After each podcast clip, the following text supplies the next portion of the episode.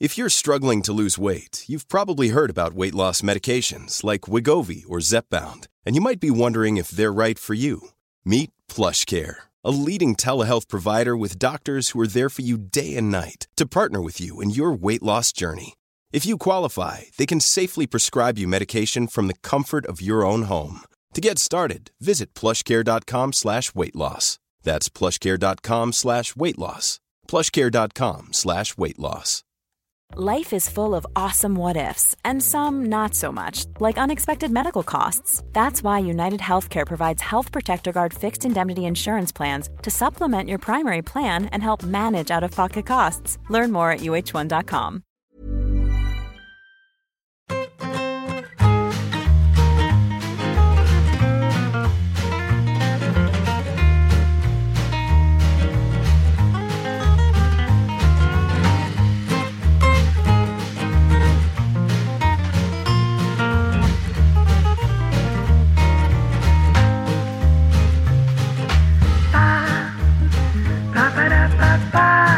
Si queréis os cuento mis últimas pesadillas, que es que es que estoy es que pero el otro día soñé con esto, o sea, ya es eh, la auténtica obsesión, que es eh, el concepto el Madrid juega tan mal que Raúl se acerca.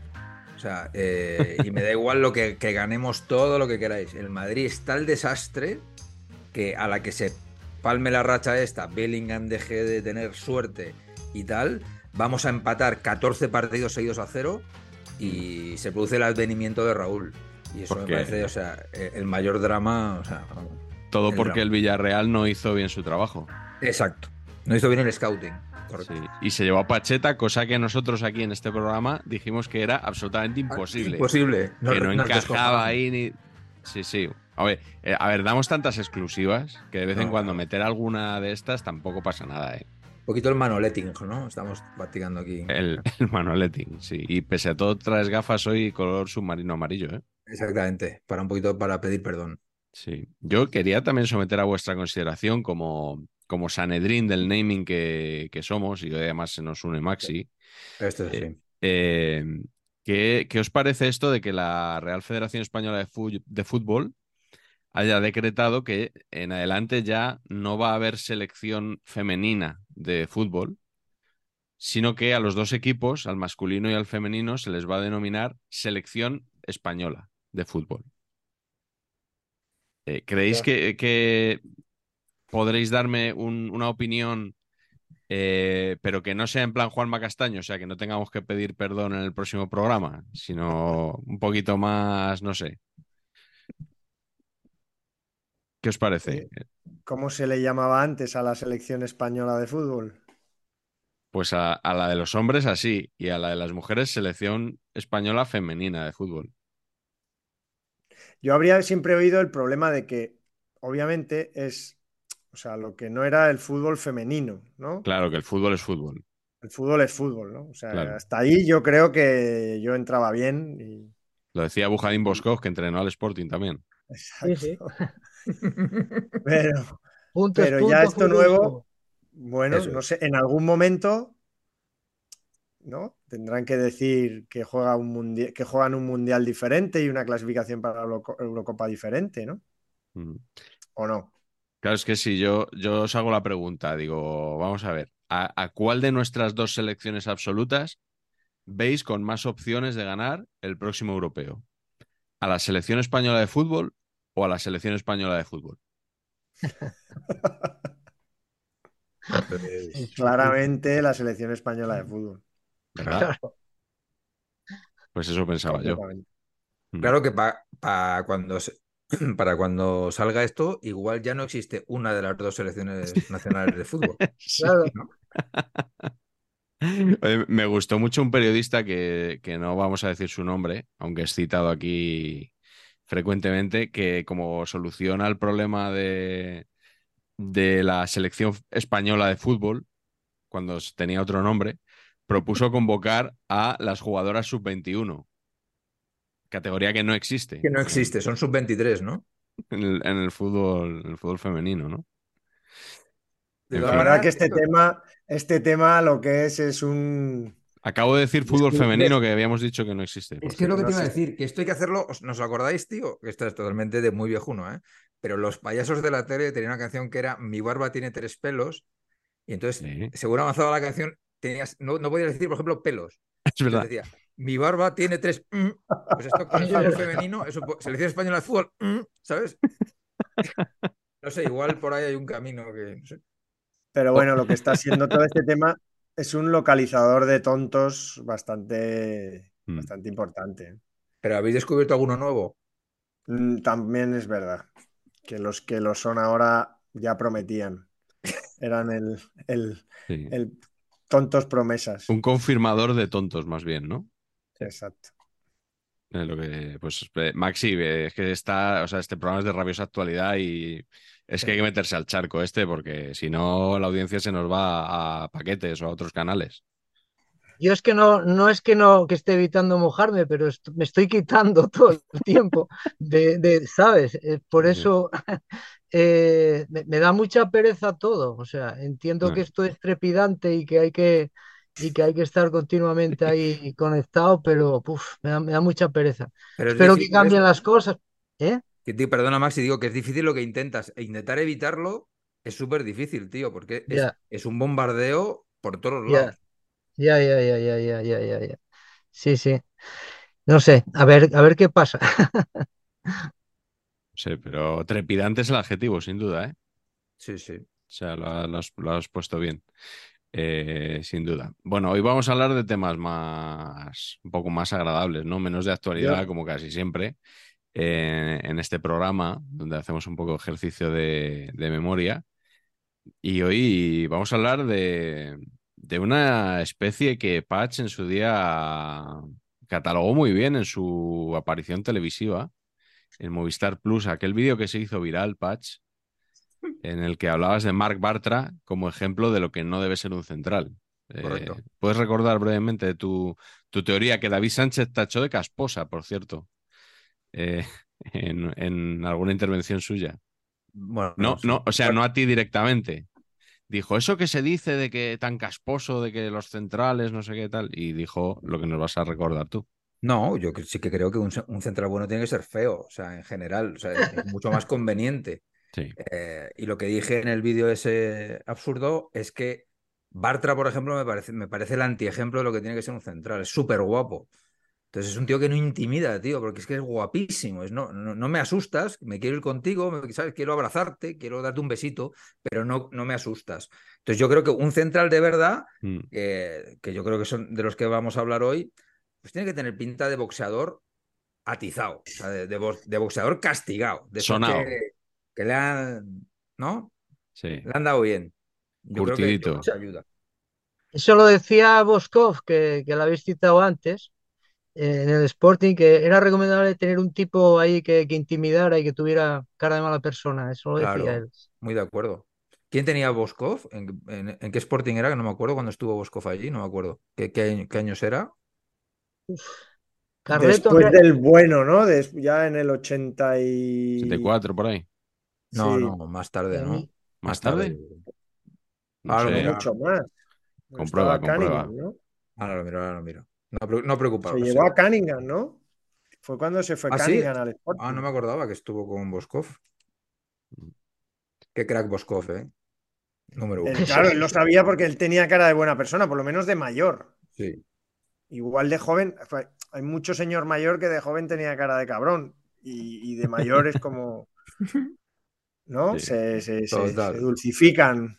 82-84.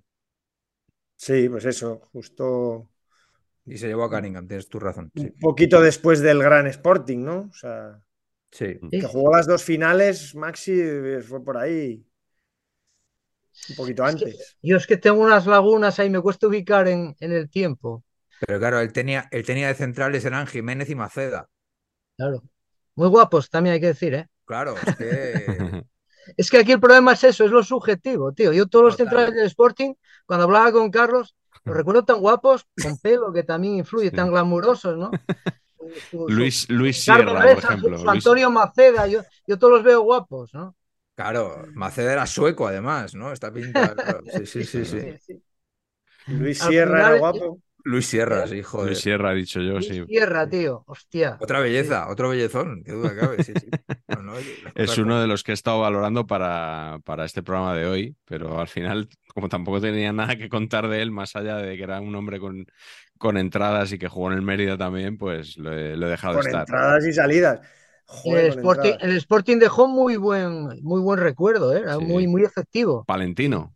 Integró muy bien en, en la ciudad y era un tipo muy solvente atrás, ¿eh? Sí. al margen de las cuestiones ya estéticas y tal. Mira que jugó años. Yo me pueden matar y no sé qué, nunca supe qué voz tenía. ¿Habló alguna vez? ¿Dio alguna Bueno, rueda de prensa o algo? De aquella, la- las entrevistas que prácticamente las hacían los periodistas, ¿no? Era, es decir, todo era muy, muy parco y muy con, con monosílabos, como, como sabes y tal. Y bueno, era un tío comedido, un tío, eh, de, en fin, de castellano razonable, ¿no?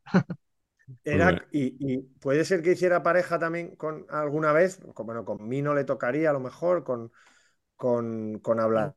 Igual con Ablanedo primero, igual, ¿eh? Ablanedo primero, correcto. Sí, sí. Que era un buen maizón. Me camino, no me acordaba yo de Mino, macho. Hombre, Joder, Hablando es de que- pelo, hablando de Gloria, pelo. gloria españolista, que se lo digan a, a mira, Bebeto.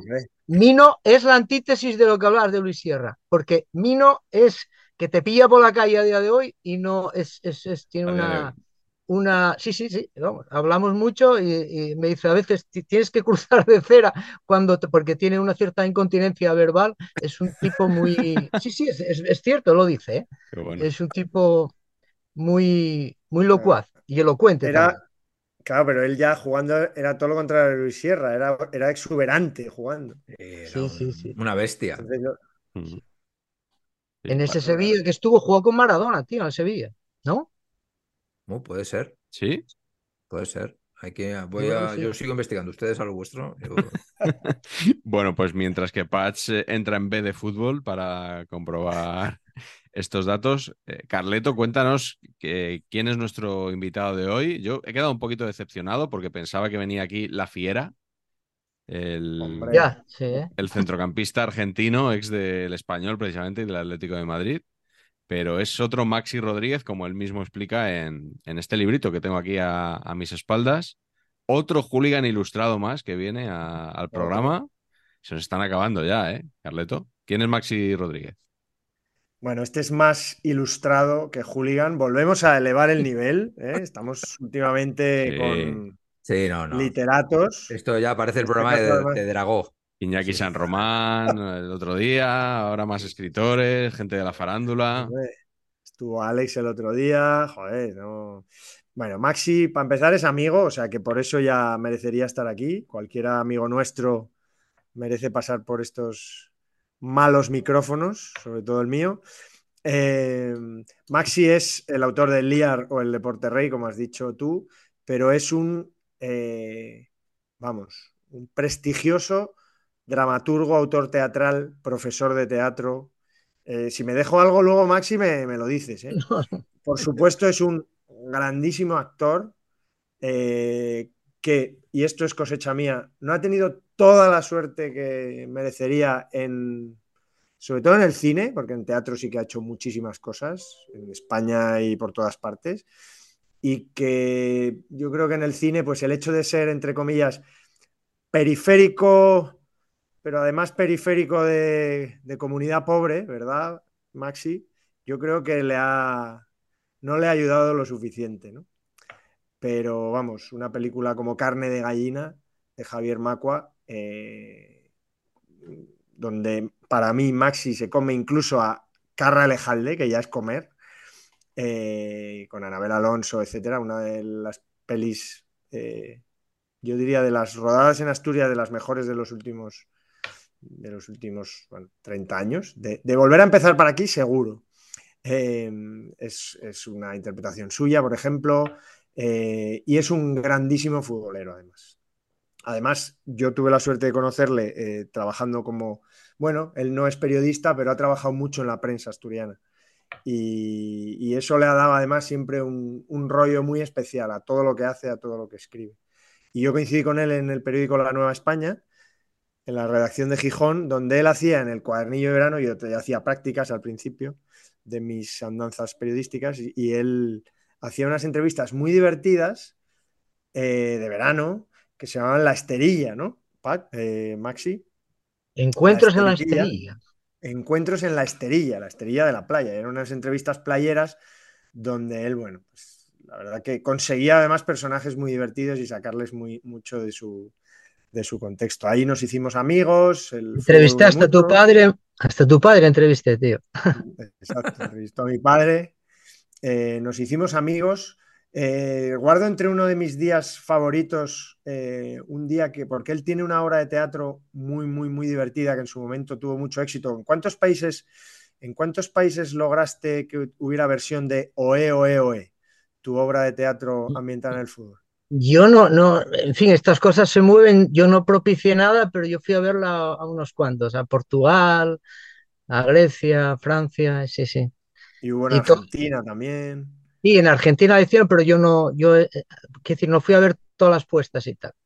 Una obra tuya original ¿Eh? que se editó, una obra tuya original que se editó como libro además y que prologó Jorge Valdano además, o sea que, sí, sí.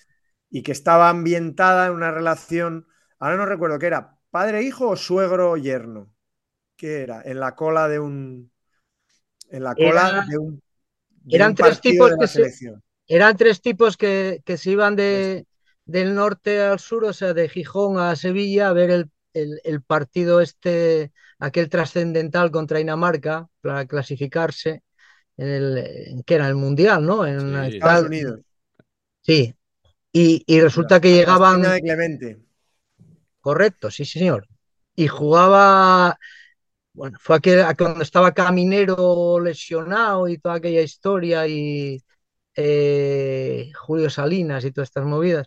Y, nada, que llegaban cuatro días antes y estaban ahí a, las puertas del estadio, eh, bueno, pues un poco el fútbol era un poco el trasfondo de otras cosas que les pasaban y un poco, en fin, estas cosas que hacemos los dramaturgos de, tal, ¿no? Lo, interesante de esto es que yo la vi en Grecia, cambiaron los futbolistas, es decir, la función se va actualizando, se van cambiando los nombres de los futbolistas, van cambiando los equipos, van cambiando los países, por ejemplo, en, en Portugal el que no jugaba era Figo y tal, aquí era el que no jugaba era Caminero, porque estábamos todo el mundo penando porque no jugaba eh, José Luis Pérez Caminero y entonces todo el mundo estábamos pendientes de qué hacían esos días los chavales, si se habían levantado, si comían un yogur, todo eso, todo el mundo muy pendiente de, Caminero y bueno, esa era, esa la historia y bueno, por ahí andan moviéndose por países diferentes, sí, sí. En la cola de, estaban en la cola de comprar la entrada, ¿no? del estadio. Entonces uno iba a la reventa y cosas así. Por cierto, esto que dices de Caminero aparece en el documental de, de Movistar Plus que hay ahora de la España de Clemente, una conversación de teléfono, ¿verdad, Miguel? De Clemente con, con, Gil, ¿no? Con Gil Marín, no sé si es con Gil o con Gil Marín. No recuerdo ahora. Que hablan de la. Pero sí, es sí, hablan de la, ahí en el aeropuerto y además se pone a hablar con Gil Marín al teléfono, a un fijo, y las cámaras le graban todo lo que le dice. Desde un mostrador allí de Aviaco, ¿no? Algo así. un mostrador del aeropuerto y le dice, eh, Gil, tenéis que cambiar de médico. tenéis que cambiar de médico, porque está aquí, el chaval está para jugar. Tenía, tenía que ser con Gil Marín, porque si no, solo hablaría Jesús Gil padre. O sea, Clemente no tendría opción de decir nada. Y se escucharía a través del propio. claro, el micrófono de ambiente habría captado el, audio también. Bueno, pues a todo esto, pues Maxi es un, ya, os digo, un sportinguista tremendo, además un, un sportinguista no cerril, nada cerril. Él además tiene formación futbolística de, la, cuenca minera, de, cuando era pequeño y jugaba ahí en el Lujo, que es su, su pueblo natal. Y, nada, para mí es un lujo estar aquí. Ya os digo, uno de los días más felices fue cuando fui con él de viaje a ver una representación de Oe Oe Oe en Ribadesella, en un pueblo, y ver esa obra suya y luego estar con él, bueno, partiendo y tal, fue una experiencia para un joven periodista como yo. Mítica, no lo he olvidado, luego hemos tenido encuentros mm, fantasmagóricos muy, muy divertidos por España y nada, es un gran amigo, futbolero, intelectual, actor, bueno, de todo. Bueno, yo, eh, eh, yo, yo, yo, aparte de estar abrumado y tal, eh, ya os digo que, que, con el fútbol tengo una relación un poco como que me estoy quitando, o sea que, que voy a, a, a, bajar el nivel porque no estoy, es decir, estoy muy centrado en el, bueno, muy centrado, es decir, estoy en el Sporting, voy al Molinón y tal, y ya me como que he desconectado de lo de ya el fútbol de primera, Champions y tal, y esas cosas tal, porque ya es, es un deterioro ya tan grande, tío, que al final eh, es una militancia ahí en el equipo de, de, de, de, tu ciudad y un poco porque, joder, bueno, no sé, estoy, eso que eso del odio al fútbol moderno y tal, a mí me pasa, me pasa ya que soy, además soy, como decimos en Asturias, soy viejo ya, ya soy, me siento mayor. Viejo. Oye, me he pues, cansado, tío. Pues Qué ya bueno. que aseguras estar eh, centrado en el Sporting, Bueno, centrado. eh, te voy a hacer una pregunta de relativa actualidad. Eh, quiero que eh, nos des tu opinión sobre esa metáfora que hizo vuestro entrenador, el, el señor Bueno, bueno. Sobre los goles y las mujeres en, en la discoteca, que yo creo que, imagino que todos nuestros seguidores eh, han escuchado. al final rectificó y tal. Este es un tipo peculiar cuando se pone delante de la alcachofa. Sí. Igual, bueno, es algo que, que suele ocurrir eh, cuando eh, los focos te apuntan y buscas, en fin, a veces eh, metáforas que no suelen ser muy afortunadas. Él pidió perdón y tal. Y, pues, pero eh, no, eh, tiene un, un, esto de comparar como que si, porque él lo decía en relación a, a Yuka, que no encontraba el gol, y dice, joder, es que hay veces que es como las chicas y tal, que estás ahí detrás de ella y tal, y, y pasa de ti, pero cuando menos lo espera llega, ¿sabes? Y te, y te la lías y tal. Bueno, pero antes de eso había dicho cosas maravillosas, ¿eh? Del tipo de que las, es, la, la, táctica es un organismo vivo que se va eh, Uy. construyendo en el Eso día a le día, vuelve loco. Ese tipo de cosas y tal, y que, y además tiene, claro, tiene, cuando le, le entrevistaron en, un- en un partido que íbamos, que íbamos eh, por delante en el marcador y echaron a uno del, del equipo rival y dijo que ahí se le vino abajo la estrategia, que jugar contra uno menos, que era como que le había desajustado un poco Claro, qué, put- qué putada. Claro, ese claro. tipo de movidas. O sea, tiene, tiene un rosario de intervenciones gloriosas, pero bueno, ahora parece que se está ya integrando la ciudad y tal. A nosotros no nos... Claro que veníamos un poco del arbelardismo este, que también había dividido un poco a la gente, pero bueno, Ya. y un chaval aquí de, de aquí que bueno, que era como más frontal y, y también con sus haters y sus lovers y tal, pero este llegó con otro tipo de, en fin, de oratoria y fue muy controvertido. Ahora parece que se está adaptando ya, que ya hace menos metáforas, creo. Bueno, pues nada, Vale, ya vale. has- te, has, mo- te has- te has mojado, por lo menos. ¿eh? Eh, podemos ya empezar con el programa. Ahora que has dicho lo de que se disculpó. Ah, que esto era, esto era, esto habíamos No, empezado. esto, No, esto no, es la cháchara, los minutos de la basura, que Sí, dice la gente. En al final son al principio, los minutos de la basura. ¿no? Exactamente. Eso es, eso es, justo, justo al revés. Que ahora que decías lo, que, lo de que Ramírez se disculpó, yo también quiero, quiero meter aquí una fe de errores, que no de ratas, porque el otro día, cuando estábamos hablando de delanteros ratoneros, eh, por no ahondar mucho en el tema de Rubén Castro, dije que había tenido un episodio, creo que el adjetivo que usé fue un episodio lamentable que, del que no vamos a hablar y tal. Y, y por pasar por encima, pues eh, claro que Rubén Castro fue absuelto luego de todo este tema. Y mm, vale que fue muy lamentable y muy feo y tal, pero que el hombre salió absuelto y, No como Greenwood. y hay que decirlo. No como Greenwood, que ni siquiera fue absuelto. Claro, es que con esa ese triple que se tiró el director deportivo del Getafe diciendo que la justicia había hablado, la justicia no, no, no habló. No la hubo caso. justicia, exactamente, sí, sí, llegaron a un acuerdo, ¿no? O, bueno, sigue siendo su pareja Claro, sigue actualmente, siendo su ¿no? pareja y los testigos que iban a declarar, pues resulta que se echaron atrás, que no sé qué, y el fiscal decidió que no había caso. Eso es, sí, sí. El director deportivo del Getafe, eh, ¿quién, quién es actualmente? Rubén no sé cuánto, pero No no me acuerdo. Es que vi, no sé si visteis el mini Rubén documental. arroba.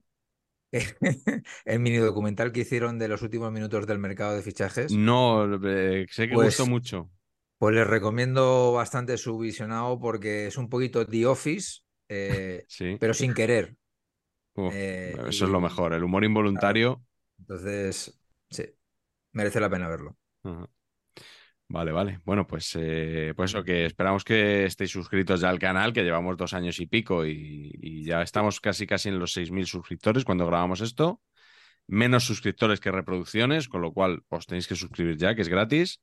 Eh, dar like al vídeo para que llegue más gente y, por supuesto, si queréis hacer eh, llegar vuestra aportación económica, también se puede, con la opción gracias debajo del vídeo. Y a los del podcast, un saludo cordial. Oye, déjame decir antes que aquí también estamos para vender los libros de todos, que, Maxi acaba de estrenar en el Teatro Filarmónica de Oviedo eh, una nueva obra de teatro que se llama Los polvos melancólicos, que luego va a ir a, Avilés, ¿no? Vas a, no, vas a Avilés con otro estreno de otra obra, ¿no? Sí, estoy en fire, sí, luego voy a estrenar otro espectáculo, sí, sí, sí. Se llama Chigre Menguante, otra producción y tal, sí, sí, sí. Chigre Menguante. Sí, que es un poco es un poco una mirada de Asturias a través de, nuestra forma de, entender la vida, ¿no? que es nuestra forma de hacer la hostelería y esas cosas. ¿no? Un poco el chigre como metáfora de menguante de una, de una, de una región periférica y con riesgo de despoblación, evidente, sí.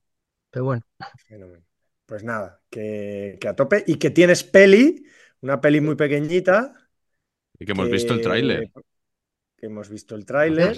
creo que no es definitivo, me van, me van mandando cosas y tal, pero, pero bueno, puede ser divertido. Que protagonizas, se titula Literato, la protagonizas, eh, por lo que hemos visto es un literato en crisis, obviamente, creativa y económica, y, y, que seguramente se estrena en el Festival de Gijón, el Festival de Cine de Gijón, ahora en noviembre, ¿no? Sí, sí, así es, así es. Bueno, ¿y cómo te da la vida para hacer todas estas cosas a la vez? Yo es que lo flipo. Sí, sí, sí, es increíble. ¿eh? No solo, lo admiro, es que lo flipo, eso es otro nivel. Bueno, hombre, es que yo llevo en esto, eh, es que no veo fútbol de primera, tío. Claro, es que eso lleva mucho tiempo. Ni Yo me acuerdo, me acuerdo cuando, cuando hicimos, cuando estrenamos esta de OE, OE, OE, que poníamos en el programa de mano, eh, Solo actuamos los miércoles y no hay partido de la UEFA, de aquella, ¿eh? Te estoy hablando de los 80. Y, y joder, macho, me, al final eh, el fútbol, que es algo recurrente en toda, en toda mi obra, porque al final, claro, yo todas las cosas, bueno, y, Carleto puede decir, ¿no? Ese, él tiene, tiene el libro este de fútbol y cine y, salgo yo, que vamos, yo quiero decir, por, eh, porque... corto lo que el ojo no ve. es que tú has trabajado con Es que yo, yo empecé haciendo papeles de galán y ya me toca hacer papeles de árbitro chungo conflictivo y tal, ¿no? Entonces yo soy el típico, eh, me acuerdo, ah, mi primer papel en, en, en, televisión fue en una serie que se llamaba Periodistas y hacía de árbitro que lo, que lo tal, en otra, en el doctor Mateo también de árbitro, no sé qué y tal. En el corto ese lo que el ojo no ve, soy un árbitro, un árbitro como siempre en riesgo de, de, que, de que lo van a, a palear por lo que sea y tal, ¿no? Y, claro, el, fútbol siempre forma algo eh, recurrente en todo, en todo lo que hago, ¿no? En carne de gallina, en todas las películas, en todas las series y tal. Y en esta, en literato, no, no, creo que no hay, creo, creo, ¿eh? porque igual por vía inconsciente he metido algo, pero creo que, creo que no hay fútbol. O sea que estoy, estoy tratando de, quitarme, y el hecho de, meterme en la segunda división y en el Sporting eh, me crea una relación muy, a ver, eh, es que es muy picar piedra, tío. ¿Sabes cómo te digo? Entonces, Cuando, entonces es como que cuando veo eh, mm, partidos de Champions, estas cosas, me, eh, no sé cómo decir, es como otro deporte, ¿no? no sé cómo explicar, es como ver la PlayStation. Entonces estoy un poco ahí y digo, bueno, voy a ver al Sporting y esto, llamarlo lo que sea, pero no sé si, no sé lo que es, ¿sabes? Es, es pues complicado, hay un salto ahí cualitativo, queramos o no. Pues la hypermotion. Claro, eso. ¿Cómo se llama? Sabemos bien también lo que es. Exactamente. Bueno, pues venga, vamos a empezar. Vamos con la primera ronda. El, título del programa es Centrales feos, pero efectivos, ¿no? O eficaces. Em, ¿Hablamos de fealdad física aquí o vale también fealdad futbolística? Y moral. moral. Todo, todo, todo. todo tipo de fealdad, ¿no? Venga, pues, pues con esa premisa, Maxi, eh, dinos cuál es tu primer central. Yo quería empezar por lo. Bueno, a ver, yo parto de, la base que eso es, supongo que es tremendamente subjetivo, ¿no?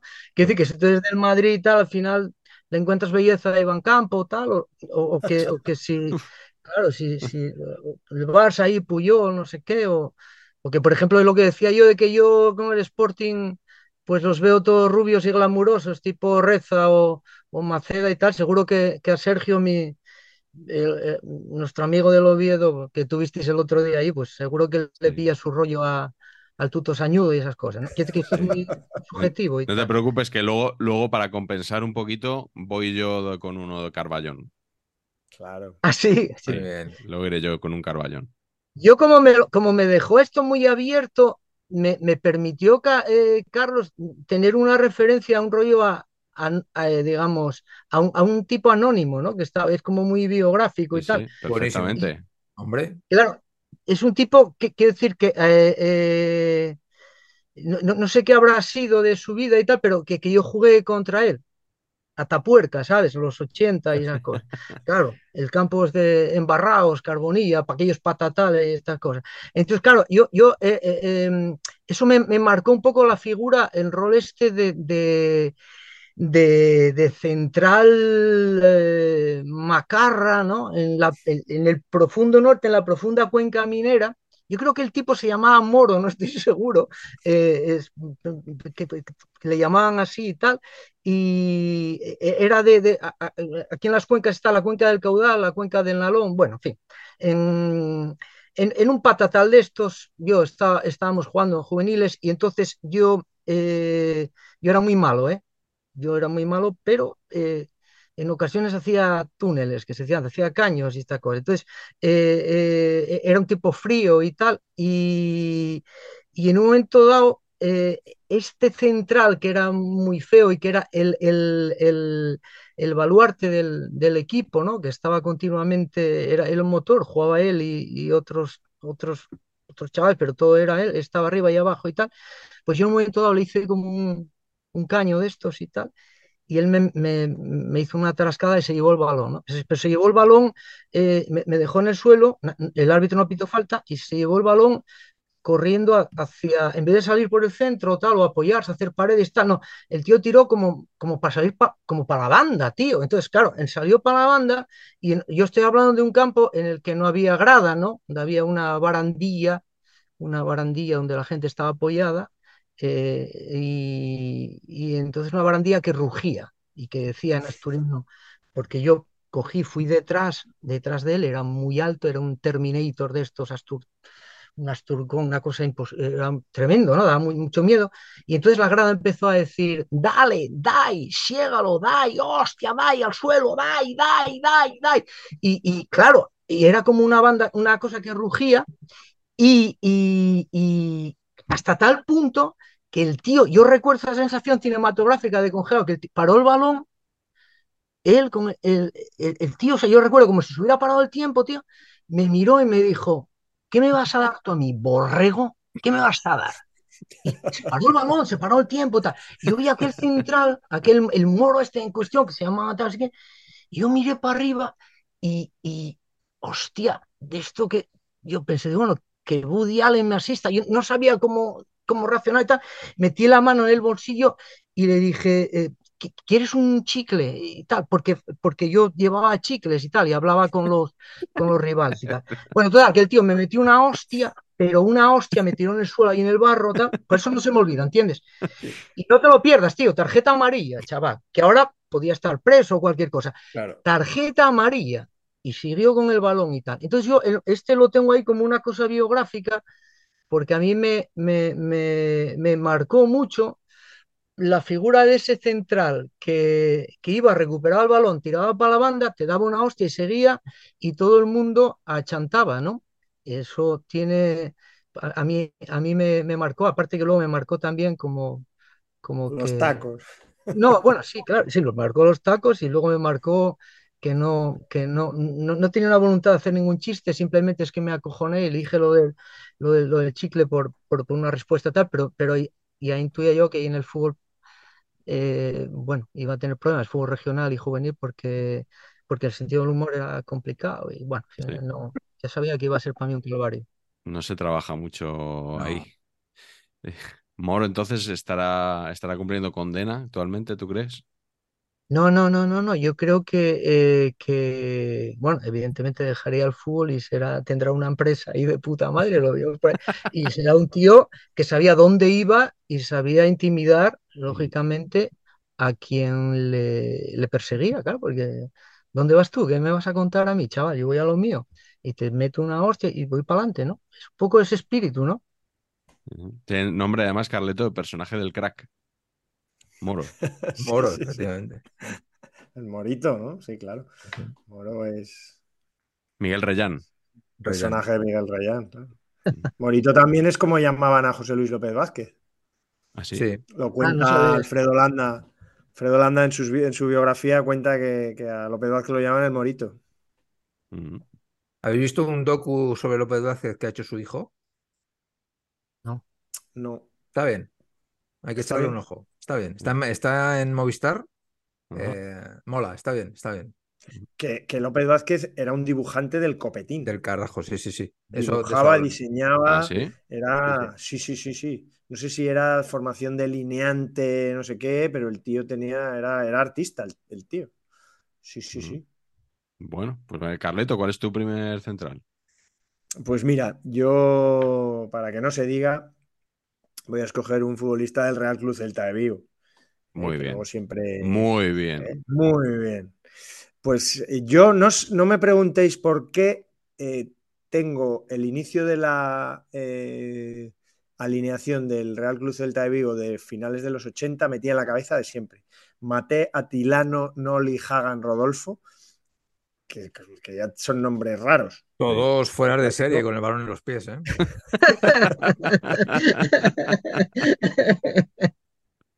Pues eso. Y de eso el que más feo son, Hagan, la verdad que era un norirlandés que no sabemos qué narices haría un norirlandés. Bueno, el, el extraño eh, éxito de los norirlandeses a, a, raíz, supongo, de que nos ganaran en el Mundial 82, ¿no?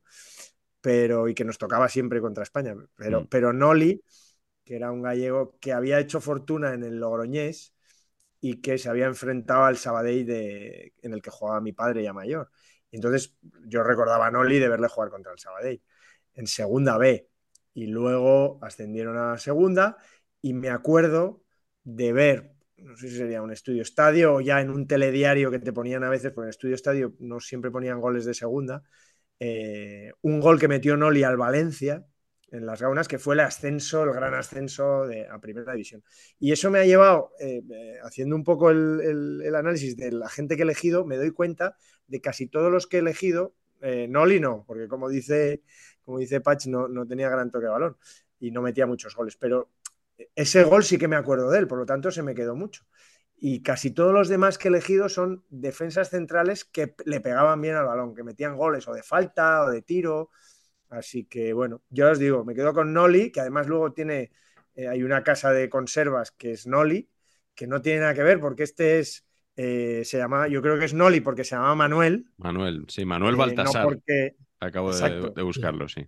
Eso, no porque, digamos que no porque tuvieran Noli de apellido, a pesar de, ya os digo, que hay unas conservas Noli uh -huh. que son de Murcia, o sea, nada tampoco que ver, no parece que todas las conserveras tengan que estar en, en, en, en las Rías Baixas y por ahí. Así que nada, Manuel Baltasar, Alonso Méndez, grandes recuerdos, el gol al Valencia que supuso el ascenso, que en segunda división, eso es algo que se ha olvidado, en segunda división también hubo liga del playoff. Ah, sí, no recordaba y, yo eso. ¿eh? Y, no el, recordaba. Y, el, y, el, y el Logroñés subió, subió el Valencia, el que ganaron en el penúltimo partido, subió el Logroñés con ese 1 a 0 que metió gol Noli de falta desde su casa en un campo embarrado. En junio, las gaunas embarrados. Si veis las imágenes, son increíbles. En Como junio. ¿eh? En junio también. Y, y, el tercer equipo que subió, curiosamente, fue el Real Cruz Celta de Vigo, que subió, digamos, en la, en la promoción, como en promoción, ¿no? Y, y, Noli pasó del Logroñés, con el que había subido, llevaba unos años ahí, se fue al equipo de su tierra, al Celta, y ya luego ya os digo que no sé por qué me quedé con ese, ese inicio de alineación de un Celta que, que, en el que jugaba Vicente, jugaba Julio Prieto, o sea, había luego equipos Baltazar, o sea, había jugadores, jugadores buenos a finales de los 80. Que no sé si dijimos cuando estuvo aquí Nacho Gómez Hermosura que era el, el cromo más difícil de, que, que, que de, de- de toda El la de liga. Noli. Claro, porque era. Sile, Sile, Noli, Noli y no. Ah. Uf, madre mía. Esto está. Uf. Esto entiendo que Y- se quita, y- ¿no? Y hay que decir, Patch, que mu- durante mucho tiempo Bigotón a lo Mirko votaba. A lo Mirko votaba. Hombre. Rubio, ¿no? Sí, sí. Venga, Correcto. Pacheco, a ver, a ver cómo consigues tú que nos den dos euros si, si consigues superar mi, No, mi chiste de Noli.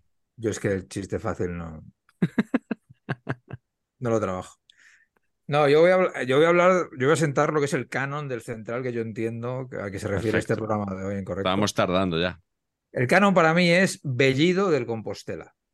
Sí. O sea, Bellido. es- Fíjate, cuan- cuando, puse el, el documento para que rellenarais con vuestros centrales, estuve por ponerte ya Bellido como tu a mí, primer el central. primero. Sí, sí. hubiera sido un detallazo por tu parte. Sí. Bellido del Compostela. Bellido del Compostela. Maxi Pri- tiene cara de no entender nada. Primero, No, no, no, es que no, estoy, estoy tratando de, de ubicarlo. Sí, sí, sí. primero, Bellido. Cara de que de boxeador, lo que, es, lo que os he dicho antes, ¿no? Eh, Sí. Alguien le pegó un codazo en un corner, lo que fuera, nariz desviada, o sea, pinta de boxeador. Luego, central, más bien lento, pero tampoco tan lento. Que se colocaba bien, que saltaba más bien poco, pero, pe- pero cargaba bien. Eh,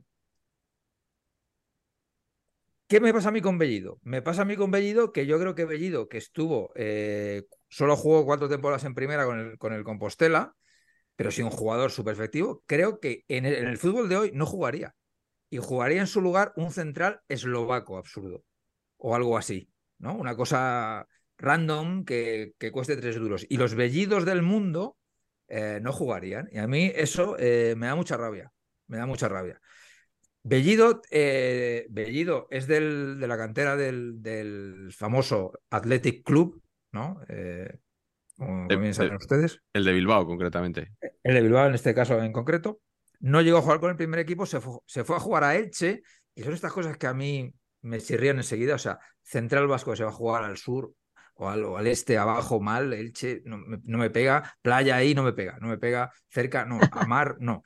Entonces, se- y luego se fue al Compostela, estuvo, estuvo en segunda, que subieron de chiripa porque, eh, a primera, porque el año anterior a subir casi bajan a segunda B. Estuvieron cuatro años mitiquísimos con Caneda, pegándose con Gil, con todas estas cosas maravillosas, eh, ¿no? Eh, y este milagro que piensas tú, pero el Compostela, que nunca fue nada eh, en primera división, me parece uno de los milagros más bonitos del fútbol de los últimos 30 años. Eh, estuvo solo cuatro temporadas, bajaron a segunda y cuando bajó a segunda B, Bellido dijo hasta luego.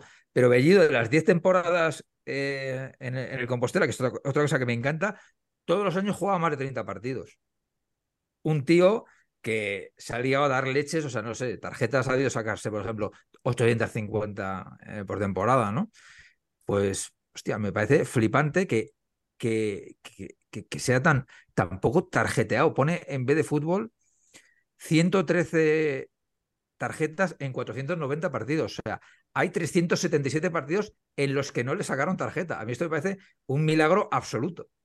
Entiendo que con el VAR la cosa aquí se hubiera un poquito igualado, Hostia. ¿no? Pero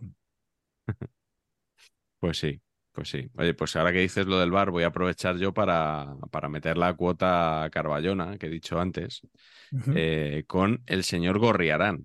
hombre, ¿eh? muy estilista también. Sí. eh, La Gorriarán. pareja de esa- del tuto, la pareja del tuto. eh, Sí, que bueno, también jugó con Luis Manuel. ¿Os acordáis de, de aquel Sí, Luis? Manuel fue internacional también. Una vez internacional, ¿verdad, Maxi? Yo Una- creo que fue Sí, sí, una sí, vez sí. internacional, ¿no? Sí, sí, sí. Sí. Acaba de sacar un libro, Gorriarán, macho. ¿Ah, sí? ¿Sí? ¿Y Sí, sí, eso? Porque Es lo, que- lo he visto el otro Es día. que es una persona eh, que, pese a su aspecto rudo y, y bueno, y su fútbol rudo, Sí, sí, sí. eh, es una persona con, mucho- con, con muchos estudios, no, no sabría decir cuáles, pero por lo, por lo que me han contado, tiene mínimo, mínimo una carrera universitaria. ¿eh? Y, y entonces no me sorprende feo nada esto que estás diciendo. Tan, tan feo no es, tío. A ver, jugaba con tú, total, quiero decir. No, bueno, no sé, estas cosas. Bueno, rudo, va más que feo, ¿no? Rudo. Eh, no, el que él- mullet, el mullet hace mucho, ¿eh? El peinado mullet Sí, aquí corto, sí. largo, eso. Aquí nos gusta, nos gusta especialmente. Sí. Lo reivindicamos, no para llevarlo nosotros, sino en general No. lo reivindicamos, ¿verdad, Patch? Es muy correcto. Y, y es que eh, Gorriarán ha dicho en alguna entrevista que él con Bar lo habría llevado mal Claro. para jugar al fútbol. Porque Claro, claro, es que repartía, repartía mucho. Convenientemente. Claro. ¿eh? Y, y bueno, formó parte. Él, él creo que también, eh, fíjate, este creo que es de Sestao, ¿no? Gorriarán. O, Jugar en o del Sestao. Y Sí, claro, no fue a Elche, fue a Oviedo. Eso encaja mejor. Es una cosa lógica. Ese cambio Claro. es lógico. Claro. Claro. Y le, le cantaban, había, eh, le cantaban Gorriarán con la música de algo llamado Bioman. Eh, que Sí, no sé en si el- ustedes trabajan. ¿no? ¿Bioman o Biomanán? No, Biom- era, no, no Bioman. Biomanan. ¿Una serie o qué? Sí, sí, sí, era. Eran uno- unos dibujos japoneses. Eh, Bioman. No. Eh, pero bueno, rescato únicamente una, una frase que supuestamente le dijo a Luis Enrique cuando estaba eh, todavía en el Sporting. O sea, la temporada antes de fichar por el Real Madrid. Es que aquello era, ahí había, ahí había mucha. Sí, sí, sí, ¿sabes? había. Había Entonces, tela, ¿no? le dijo: eh, La tarjeta roja de este partido la tengo reservada para ti. Ay, amigo. Que es lo más parecido a, a Tengo una bala que lleva tu nombre. No, más- no, no, no. Pero en argot futbolístico. Excelente. ¿eh? Es una leyenda, pero aquí, nos, aquí siempre imprimimos la leyenda. O sea que Excelente. casi nada. Qué grande. Gran Los frase. Ultras el del libro- Sporting le, le dedicaban canciones y esa cosa. Sí. Ah, sí. Sí, sí, claro. Pero yo no me la sé, la de la de esta de Gorriarán, pero, pero sí, sí. Tenía su canción, claro, lógico. Bueno, esas cosas de las de los derbis, las rivalidades y tal. Le, le Que- cantaban, en, en Oviedo le cantaban algo así como que todo el mundo eh, de- eh, deseaba tener eh, su cabeza, sus huevos y su mujer. Una cosa parecida, era, era el cántico de- del Tartiere. Bueno, vamos con la... que- Carleto, Espera, espera, Miguel, no, que el libro que ha publicado se titula Solo es un perro y es un alegato en, la- en defensa de los de, estos animales. Eh, poco la frase es que sería de nosotros sin ellos. Lo presentó el otro día aquí en el club de prensa. Sí. No, estoy, estoy, estoy. Ah, que estáis viendo- ahí con el, con el doctor Google y tal. Y dice. No sé. no Y sé. una- tiene una frase muy buena en la presentación. Él empezó así: dice, yo jugando al fútbol era malo, muy malo. Llegar a primera división fue un milagro. Pues bien, escribir este libro es mi segundo milagro. Ahí lo tienes. Bueno, pues Y estuvo en el Oviedo más exitoso que de es la un hombre historia. ¿eh? atractivo ahora mismo. Sí, Sí, o sea, la foto. lo, Porque se, ha quitado el, se ha- porque se ha quitado el mullet. Exacto. ¿lo confundirías Está con. Aitor Ocio, por ejemplo? Toro Ocio, No, pero se le ve percha y buena cara, buen color, camisa blanca, está ahí. Aitor Ocio es, el- es todo lo contrario de lo que estamos hablando hoy, ¿no? Sí. Un poco Madelman. También sí. se fue al sur, Patch. También te digo que no sé quién es peor, si Ocio o Gorrearán, futbolísticamente hablando.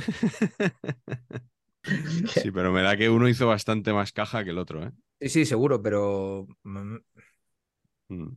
Sí, sí, por ahí, por ahí. Bueno, vamos con la segunda ronda, Maxi. Eh, ¿a quién tienes por ahí? Nada, yo, yo, yo voy al clásico. A, a mí es que Chiellini fue un tipo, a mí un tipo Vale. que siempre me hacía mucha gracia.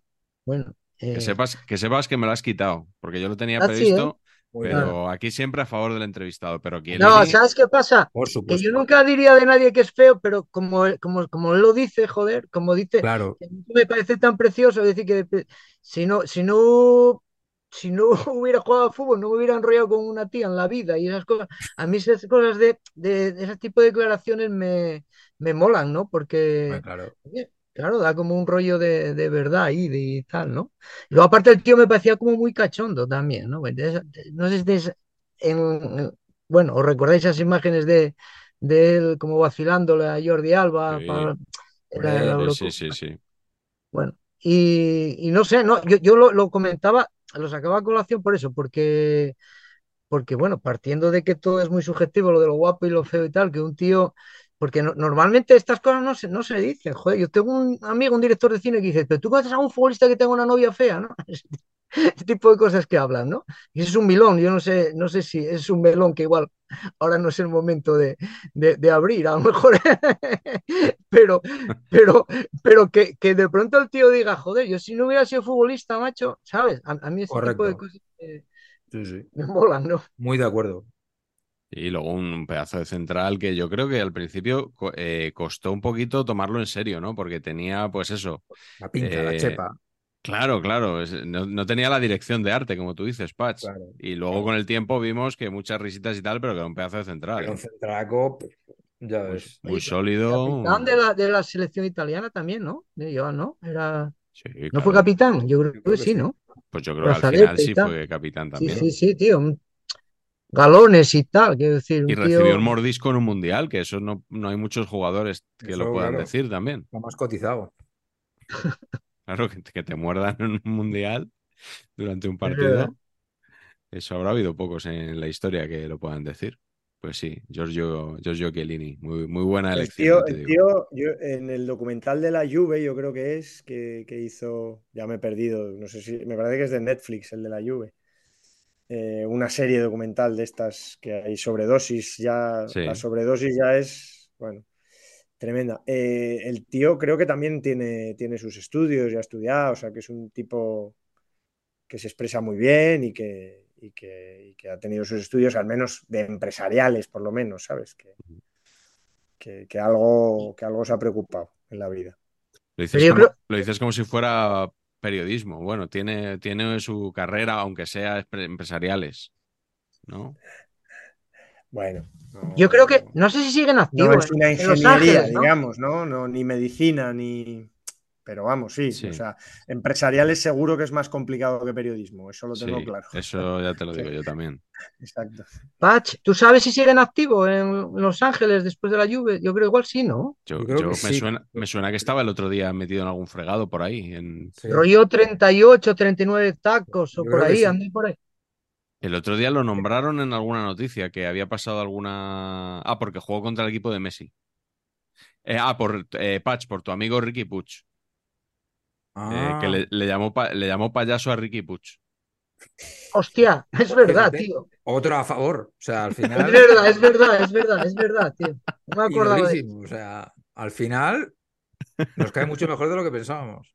¿no? Y además, no, y se ha hablado también, porque como Bonucci juega en el equipo este que jugó contra el Madrid, Unión Berlín. bueno, Uno en Berlín. exacto. Eh, siempre que se habla de Bonucci se habla de Chiellini necesariamente. Sí, sí, es Sí. verdad, es A la inversa, a la inversa no tanto, pero si hablas de Bonucci, citas a, Sí. a- Porque el tipo lo citó, ¿no? Porque, o sea, porque el Chiellini decía, joder, claro, si, si eres tan guapo como Bonucci y tal, ¿cómo no vas a tener tías? Pero mira yo, yo si no he ido a jugar a fútbol, eh, eso yo se lo he leído, tío. Eh, con Chiellini o Bonucci os ha pasado un poquito que cada temporada eh, decíais que el bueno era uno o era el otro, o siempre habéis pensado que era el mismo, el, el mejor de los dos. Yo es que Sí. Yo siempre he pensado que el bueno barra malo, o sea, el tronco, era el bueno. O sea, Chiellini, De siendo. Sí. Sí. muchos menos argumentos futbolísticos, era mucho mejor defensa, siguiendo que yo no, no sigo otra teoría que no sea la de Patch, vamos. Efectivo, sí, sí. De hecho, cuando se retiró Chiellini, Bonucci a tomar por saco. Mm, Bueno, De la Juve, quiero decir. ya, ya, ya. Venga, sigue tú, Carleto. ¿Cuál es tu segundo central? Pues este yo creo que, que sí que cumple las, todas las normas de, de Patch, incluso des- incumple la mía propia de ser un futbolista con disparo de media distancia y eso, que me gusta tanto de algunos centrales, pero para mí forma parte de una mística que es la Real Sociedad, que también Maxi conoce bien porque seguramente vio ganar un título en el Molinón, o por lo menos lo, lo sintió cerca. Y de entre los centrales de la Real Sociedad, que había variopintos, pero yo me quedo con Agustín Gajate. Me parece el más, digamos, de rostro más duro Mm, y el que más cumple esta, digamos, esta, bueno, estas norma, esta normativa interna que nos hemos dado a nosotros mismos con la ley Patch. Un tío con nariz de boxeador puro y duro, belleza euskérica, por- decir algo. Sí, correcto. Eh, eh, One Club Men. Curiosamente, además, que es, que es algo que me llama mucho la atención, las tres grandes temporadas seguidas, es decir, la de que estuvieron imbatidos hasta el gol de Bertoni con el Sevilla en la, 80, la 79-80, luego la 80-81 la de la primera liga y la 81-82 de la segunda liga, esas tres temporadas apenas jugó, o sea, estuvo 16 años de titular, pero esas tres temporadas en las que la Real Raya Natura él no jugó, porque fue cuando llegó Gorriz y Ignacio Cortabarría, que era el capitán, eh, era, estaba bien y estaba en su momento. En cambio, luego cuando se retira, empieza a se lesiona Cortabarría, empieza a jugar menos, él vuelve a tomar el, vuelve a, hacerse titular con Gorriz y con Gorriz, los dos, Gorriz Gajate, entraba la Rañaga luego también, otro tipo de central que luego se reconvirtió, o mediocampista defensivo que podía jugar de central, ya de mayor no sé, la tipología de centrales de la Real Sociedad a mí me fascina, porque hemos hablado ya mucho de Visio, ¿no? De, de Gorriz, que era yo creo un poco menos feo, más, era más interesante, ¿no? Su cara tenía más interesante. Gajate tenía más cara de bruto, aunque yo estas, ya te digo, estos rostros vascos de, de como de pescador, de arranchale, a mí siempre me han gustado, ¿no? Como de, de pintura de Ortiz Echagüe, no sé si conocéis a ese fotógrafo mítico Ortiz Echagüe. No pues, pues, pues Alberto Gorriz. Y luego tiene un dato que es clave para mí, que lo he descubierto ya con la edad, pero bueno, a Jate me, me gustaba mucho, y es que es el único futbolista de la Real Sociedad que ha estado presente en las tres victorias de la Real Sociedad en el Camp Nou. En las tres. Con lo cual, solo por eso ya merecería un, un lugar de honor, porque además la Real en el Camp Nou también en el Bernabéu, ¿eh? hay que decirlo. Pero la Real, sobre todo en el Camp Nou, es que se caga siempre. No ganó el año pasado la Real. Última pues jornada. Sería la primera vez en. En la última jornada con el Barça ya campeón, me suena que ganó la Real. Pues era, sí, pero fue como un récord, ¿no? sí, después de treinta y pico años o algo así. Sí, sí. Pues bueno, las tres veces anteriores que había ganado estaba Agustín Gajate, One Club Men y, central duro donde los haya. Mm. un, experimento que quiero hacer con vosotros así un poco rápido. El, año que casi gana la Liga La Real en el 2003, eh. ¿recordáis cuál era la delantera de La Real? 2003. Sí. No, si no sabéis la, delantera ya ni sigo con el resto del equipo. Yo hace un... Era, bueno, no sé si eh, estaría Nihat. Nihat Kovacevic. ¿Vale? El centro del campo, ¿lo recordáis? Xavi Alonso. Xavi Alonso. Carpin. Carpin. Por la izquierda, uno muy bueno. Eh, Aranzábal estaría lateral. Sí. ¿Qué, más jugadores recordáis? ¿Portero sabéis quién era? Westerveld. Westerveld. Mm. Si os ha faltado de Pedro. Y con Xavi Alonso Aramburu también en el centro del campo. Yo es que tengo la teoría, habéis, dicho lateral izquierdo que era Aranzábal, falta el derecho que era López Recarte. Yo tengo la teoría de que nadie se acuerda quién, quiénes eran los centrales de este equipo. Eh, yo os oigo entrecortado. Tampoco quiere decir que lo supiera, pero no. ¿Me oís? Sí, te oímos, Maxi, te oímos. Bueno, pues eran Schurrer y Jauregui. Gaby Schurrer. Eh, realmente complicado, ¿eh? Es que eh, cuando estuve pensando. Schurrer me gustaba. Schurrer estaba muy bien, hombre. Sí, sí. era, era el, que os digo, un central, que antiguamente yo creo que era libre y ya luego desapareció la figura del libre, pero era el que golpeaba bien el el que metía goles de falta y tiraba de fuera del área, ¿no? Un poco que luego fue a Las Palmas o antes. No sí, sé antes y en el Deport, estuvo en el Deport también. Gaby Schurrer, en el Racing. Gaby Schurrer. Bueno, Patch, eh, después de esta. Me, habéis servido a medias para mi experimento. ha estado eh, flojo. Eh. Ha estado bastante. Es que no. Tenía que haber buscado gente un poquito más dotada. Sí, no, yo. Para testar ya os dije que yo no. Yo voy a, no, estoy bajando mucho el nivel. Sí, no, lo digo por ti, Max. No, digo por ti, no te preocupes. Pacheco, venga, sigue tú, por favor. Bueno, pues yo voy a, voy a hablar de, un central que, que, sale eh, indiscutiblemente siempre. Dice, los 10 centrales o los 10 jugadores más feos de la historia del fútbol. Trifón Ivanov, número 3, número 5, vamos. Y número 6, número 2. Siempre está en la lista de los 10 más feos Ivanov, eh, del cual yo soy súper fan. Súper mm. fan. O sea, Trifón Ivanov me parecía cualquier cosa menos un central. O sea, vale que jugaba de central, pero, pero es que era la locura absoluta. O sea, hacía lo que le daba la gana. Hacía unas chilenas absurdas en los corners. Esto que era, o sea, imposible. Igual le el balón iba a 80 metros de altura y tiraba la chilena ahí, ¿sabes? Era como una cosa esperpéntica. Otra cosa que tampoco le ayuda, claro, es el mullet declarado, mullet de manual, súper pegado aquí y tal, y con flequillo, o sea, capilarmente muy complicado, muy complicado. Pero, Esas barbas. Ivanov, era, era, seguramente perteneció a la selección de los mundiales mm, mm, más dotada a nivel capilar que se recuerda, ¿no? Recordemos la Bulgaria de Mikhailov, el portero que llevaba peluquín. Peluquín. Lechkov, ¿os acordáis? Jordan Lechkov. Auténticas autopistas de entradas por aquí. Sí, sí, sí. Y el propio, el propio Trifón. Lugoslav también tenía ahí como un. ¿no? Sí, Lugoslav tenía algún problema. Lugoslav, un pelazo así absurdo colocado. Y Risto también tenía cuatro pelos, mal, mal, cuatro pelos mal colocados que le bajaban. Bueno, en fin. Y una de, las de Belko Yotov.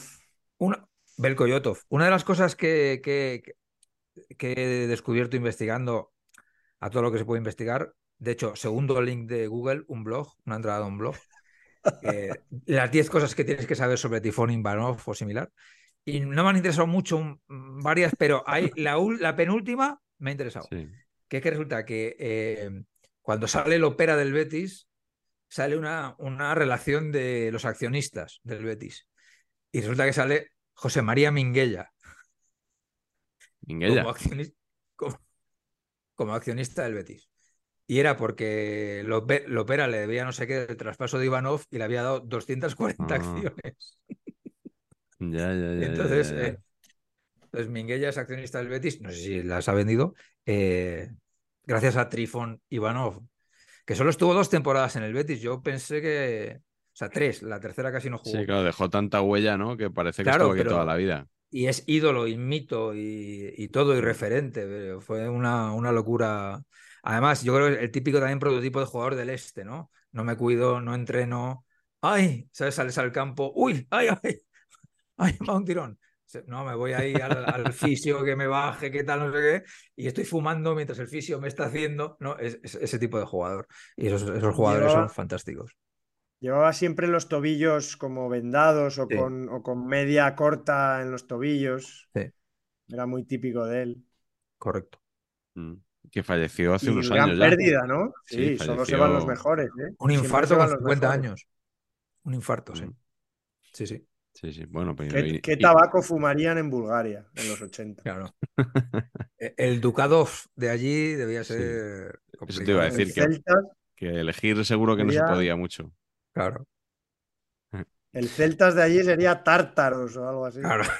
Claro. Correcto.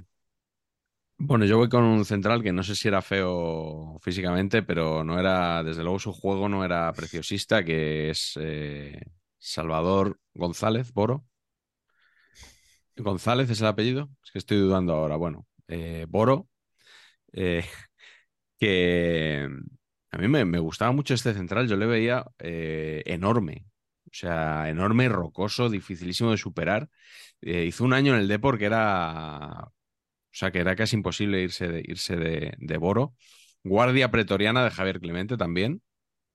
Eh, especialmente dotado para el periodismo deportivo, por eso de llamarse Salvador, y luego acudir a salvar al Valencia cada vez que hay una destitución de, entrenador. O sea, hemos perdido la, cuenta de, las veces que, que, Boro se ha convertido en el salvador del Valencia. Y lo más importante de todo, en los cromos de los 80 era Boro con B. Con B.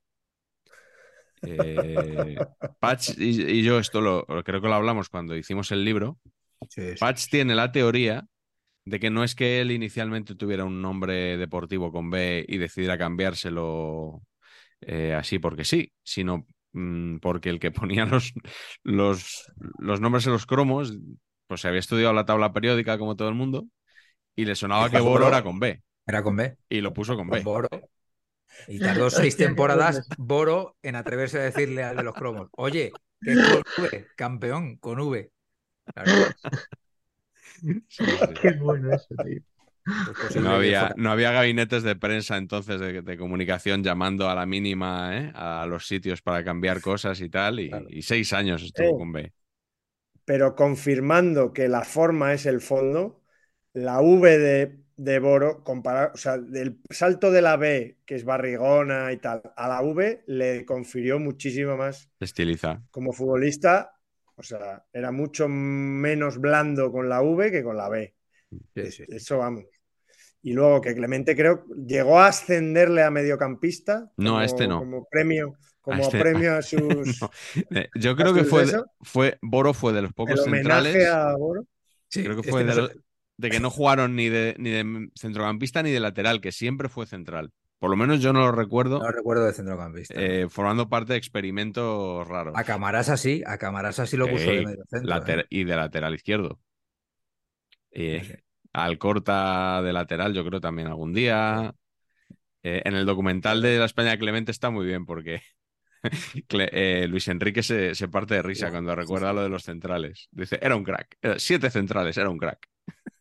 No, y luego dice, luego dice, claro, eh, no significa que, que- que si juegas con los delanteros tienen que aparecer, no estar. Y, Eh, dice, Sí. cualquiera puede jugar de delantero en mi equipo. Sí. Y entonces coge la lista, Sí, sí, sí. coge la lista y dice, bueno, Zubizarreta no. Empieza a leer, puede jugar de delantero y lee la lista. Dice, puede jugar de delantero tal, tal, tal. Y lee los 22. sí. Los de 22 pueden jugar de delantero. Claro, luego puso al portero, ¿no? A, A Molina. A Molina. A Molina de interior izquierdo. Sí, sí. Y es verdad, tío. Espectacular momento también en, en Noruega. Bueno, vamos con el tercer central. Nos ha gustado, ¿eh? La serie. Sí, ¿la, Sí. la ha visto ya todo el mundo? Yo sí, yo sí, me ha, me ha gustado mucho, mucho. Yo tengo que reconocer bien, que tengo, ya sabéis, ya lo dije el otro día, debilidad por, por Javi. Mm. Me parece, me parece que tiene, es muy gracioso el tío.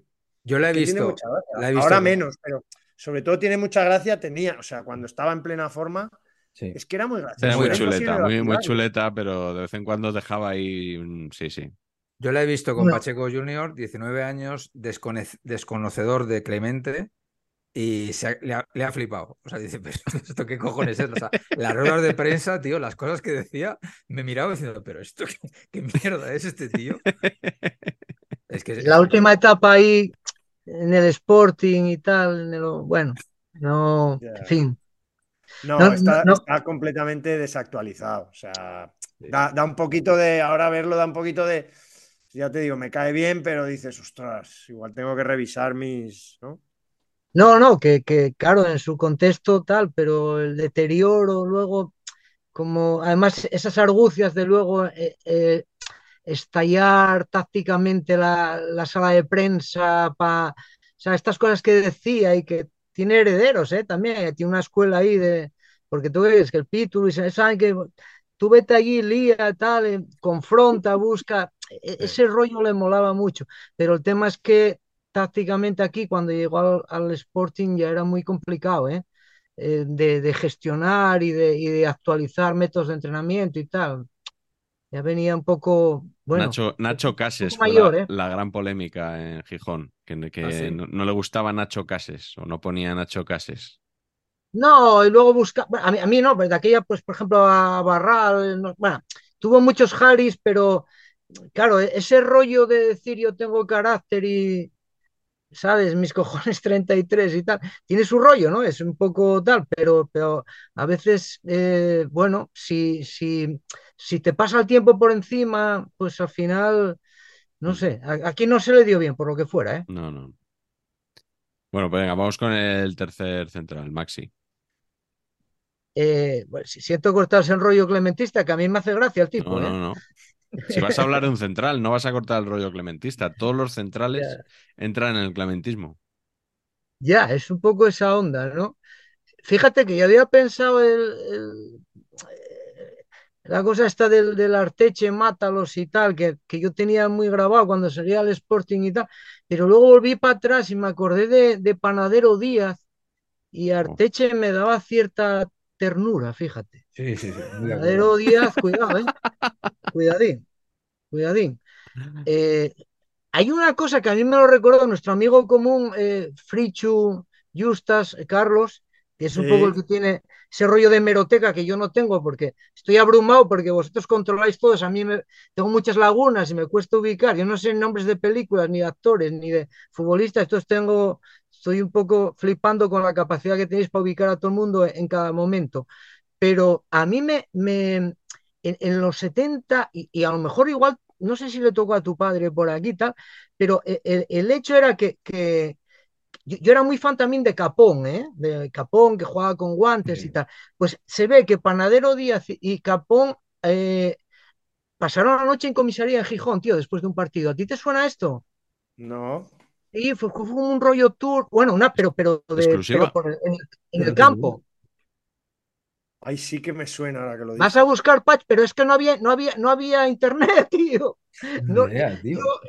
he rastreado a la gente que me lo. Es transmisión oral, ¿eh? Venga, venga, que nos la podemos apuntar como exclusiva. Sí, sí. No, no, a ver, transmisión oral. Si verdad. Era, no, no, a ver, quiero decir, incluso hay gente que relata a la señora, el, la grada, no señor, el barro, tal, todo esta, este pasado, en fin, de, de, de, de fútbol de. Porque antes de que, de que se trasladara a la animarversión que a ti te tocó eh, eh, vivir entre dos aguas, eh, Carlos, entre el Sporting y el, y el Real Madrid, por, en fin, aquello de la liga que nos robaron, estas cosas, bueno, que tal, había como mucha animarversión, había como una rivalidad muy peculiar en primera, los dos con, entre el Atlético de Madrid y tal, y me cuentan este pasaje y yo me acuerdo de, claro, pero yo soy del 65, yo me acuerdo del me acuerdo de, de, de, Panadero Díaz eh, repartiendo ahí rollo seguro y tal, rascando y tal, pero, pero yo el pasaje este en concreto no lo tenía muy, no lo tenía muy claro, pero se ve que, que, que sí, que además quedó como, y bueno, ya decía Kini y tal, que era de los que más, de los que más daba y tal, y aquí algo les pasó con, una señora, tal, el rollo, digamos, eh, eh, así, cantonado, o sea, de, ir al, público y tal, y liarla y, en el barro y no sé qué y tal, y comisaría y pasarla tal. No sé si te sonará a ti esto, Carlos. No, no, pero, pero, o sea, me suena, pero no, no, no tengo los, no tengo datos. He hecho una búsqueda así rápida y no, no he encontrado. Que no había internet, tío. Bueno, siento sembrar aquí un poco este rollo, pero en todo caso los recuerdos de este hombre que, que tenía, claro, al final, quiero decir, tenía pues esa parte, claro, si es un tipo de club y un activo muy importante del Atlético, tal, rollo argentino, toda la movida y tal, pero que, que, joder, que era un repartidor nato, ¿no? No sé si recordáis, si lo, os tocó verlo. No, a ver, yo soy, yo soy del 69 y, y le veo poco, o sea, he visto más vídeos luego un vídeo mítico de un partido contra el Celtic, que es una cosa eh, que es que no puedes verlo, o sea, tienes que tapar los ojos de las entradas que hace Panadero, o sea, es sí, sí, sí, sí, sí, Diario ABC, 30 eh, de marzo de 2020. Eh, el día que Capón acabó en comisaría tras un partido en el Molinón. Mira, tío, ¿ves? En la segunda parte del duelo, que acabó con victoria local, se volvió bronco y Capón, como se recoge en el libro Historias del Atlético de Madrid, Los secretos del Calderón, sufrió constantes insultos de una aficionada local situada detrás de las vallas del Molinón. ¿La paisana? No, dejó de increparme, me llamó de todo, me hinchó tanto las narices que cuando terminó el partido y nos retirábamos a los vestuarios, cogí un poco de barro del suelo y se lo unté en la cara. Bueno, ¿qué te parece? Y la aficionada, con el rostro embarrado, se presentó en los vestuarios donde se encontró a Capón intentando separar a su compañero Panadero Díaz, enzarzado en una discusión con varios futbolistas del conjunto asturiano. Las fuerzas del orden acabaron llevándose al lateral rojo y blanco a comisaría. El policía que me acompañó en el furgón me dijo de todo menos bonito. Iba frente a él, rodilla con rodilla, y no dejaba de mirarme. La verdad es que lo pasé mal. Recordaba Capón fallecido este domingo, 2020, a los 72 años de edad, víctima de una neumonía. Exclusiva, saber empatar. Capón también. Bueno, Panadero se, libró. Sí. Capón fino estilista también, ¿eh? Sí. Ya lo decía su propio naming, ¿no? He visto de, que jugara con guantes. A mí era un, Pero Capón era, era, lateral, ¿no? Más era que... lateral, sí, sí, lateral. Al otro central, estira lateral derecho. sí, pero yo creo que más izquierdo, sí. bueno. Mitiquísimo, pero de, estos jugadores que juegan todos los partidos, de cuando no había rotación. Sí, sí. Era titular indiscutible en El Atlético. botón, joder. Me lo Sí, sí, invento. 13 veces internacional, ese tipo de jugador. Sí, sí. Bueno, Carleto, ¿con quién vas tú ahora? Pues, ¿qué, qué ca- no, sé qué, casualidad será eh, que, eh, os he hablado antes de, Agustín Gajate, que el central, aunque también jugó en otras posiciones, ¿eh? fue lateral, fue medio centro defensivo, pero bueno, jugó de central mucho tiempo y tenía cuerpo de central. Eh, ¿qué, qué posibilidades hay de que el central del máximo rival se llame igual? Se llame también Agustín. Agustín Guisasola. Guisasola también era un- una estampa, un cromo para mí mítico, porque daba un poco de. O sea, bueno, ahora lo ves y dices, estaba gordo. O sea, directamente. El canon estaba con barba y ya en los últimos años se retiró prontísimo, pero estaba, vamos, estaba como, bueno, era tremendo, una mole. Creo que tuvo problemas con un entrenador del Atleti que se llama Senekovic, que le, que le apartó hasta que adelgazara directamente. Pues no, adelgazaba, no bajaba de peso y lo apartó del equipo. Hasta que no bajes de tanto, no, no vuelves a jugar. Pero para mí sí que era un, un- un- uno de esos centrales.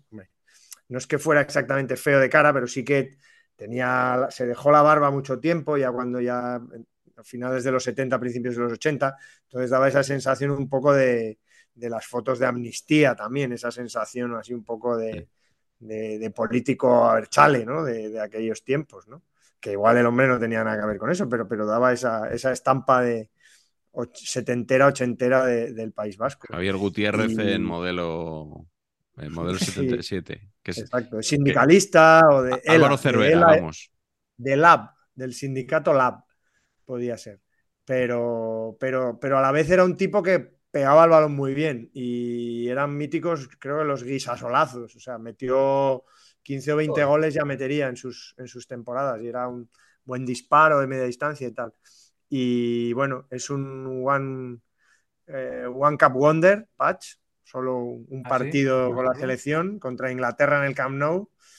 Y, y no, ya para mí, ya os digo, es un tipo de, de- de recuerdo así bastante curioso. Me, me llamaba mucho la atención Guisasola en el fútbol. Ahí, empieza ahí el idilio, ¿sabéis? La, la típica frase de, del equipo, ¿no? Que, que ha pasado la historia del Athletic, del Athletic de Bilbao, caso único en el fútbol mundial, ¿no? Que jugaban 11 de la casa, Sí.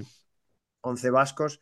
Pues el idilio con el equipo comienza con Guisasola, que fue titular esa temporada mucho, porque alternaba titularidades con suplencias, fue titular en la final contra la Juve de la UEFA, aquella con el gol de Bétega, que, que por un gol no, no- no pudo el Athletic eh, remontar. Y, y el equipo le nombró mejor stopper de Europa aquella temporada, Agustín Guisasola. O sea que ahí empezó el buen rollo del equipo, el mítico periódico, con, el, con nuestro Athletic. Se ha perdido la palabra stopper. Absolutamente. ¿eh? Es verdad. Sí, sí, sí. Eso está en desuso total. Era muy del Que- que- periodismo de los 80, por ejemplo, ¿no? El, Claro. el stopper. En algún momento era mode- fue moderno decir Sí, stopper. incluso. es verdad. Sí, sí, ahora claro, dices stopper y claro, se, se ríen de ti con razón, ¿no? Pero sí, sí, es verdad. Es como Orsay. ¿Cuánto hace que no oímos eh, llamar así a un fuera de juego, no? Pues cuando yo era pequeño recuerdo que sí se le llamaba de vez en cuando Orsay. Sí. a- Sí. Sí. Ajá. En Bueno. Cataluña todavía se usa bastante, ¿eh? Sí, ¿no? Sí. Patch? Es porque en catalán se. Sí, es más. Sí, sí. pues nada, ideas que damos a los compañeros de la Liga TV que, que seguimos con tanto cariño siempre sus retransmisiones, incluso a los de a los de Dazón. Eh, Pacheco, ¿cuál es tu siguiente central? Mi siguiente central es eh, central actual, eh, que ya van quedando menos de estos, pero para mí, si tengo que elegir uno de los que yo digo central, es don Rafael Jiménez Jarque Fali. Fali parece, o sea, prototipo de... Mm, Sí. Mira, es que como, como vengas por aquí, como vengas por aquí, o sea, es que... Tú Tú verás. Sales dando, sales dando volteretas hasta el quinto anfiteatro, chaval. Ese, ese tipo de central a mí siempre me Sí, sí. interesa. Claro, Fali tiene una carrera un poquito así sui generis porque, porque viene de, de- de abajo a abajo, ¿no? O sea, de Levante B mal, Huracán Valencia no sé qué, le ficha el Nastic y de repente aparece en el Barça B con 22 años, de esta cosa que hace el Barça de me ficho a tres veteranos para intentar que los chavales estén arropados, ¿no? Y se traen a Fali. Y la mítica, Fali con 22 años, ¿eh? Que claro, Fali con 22 años ya parecía que tenía los 35 actuales, o sea, no hay ningún sí, cambio, ¿no? Claro. Pero Fali, la, la grandeza que tiene Fali es que entra en ese vestuario y dice, tengo 22 años y dos hijos. Al que no corra, le rajo. Claro, esto, es- esto para mí es un central. Al final, no solo, no solo es un líder en el terreno de juego, sino también fuera de él, un motivador nato, ¿no? Entonces, tú, tú imagínate eh, ese Barça B, que he estado leyendo la plantilla y bastante flojo, hay que decir, poca cosa. O sea, Aleñá y Samper eran los buenos ahí. ¿eh? O sea, yo imaginaros haciendo una cosa de esto de una perversión del espacio-tiempo, que en ese Barça B hubiera estado, por ejemplo, Ricky Puig. Y que Ricky Sí. Puig le llega a Fali atrolándole aquí y diciéndole, ¿cómo no corras, pendejo? ¿Sabes? Hostia, pues me hubiera encantado, ¿no? O sea, Payaso. esa, historia de ficción.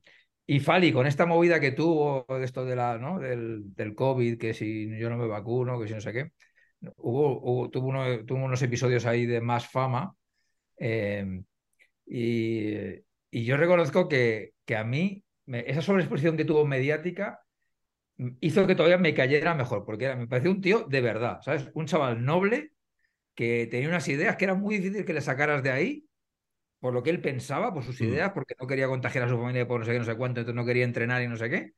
Eh, y que era imposible que le dijeras lo que le dijeras, pero era un chaval súper cercano, súper noble, un fenómeno. Así que Mm. Fali, central declarado en nuestro capítulo de hoy como héroe local de lo que viene y de una especie para mí absolutamente en peligro de extinción, porque esto de, como decía Di Stéfano, el día que, entre, que entró un secador en un vestuario se acabó el fútbol.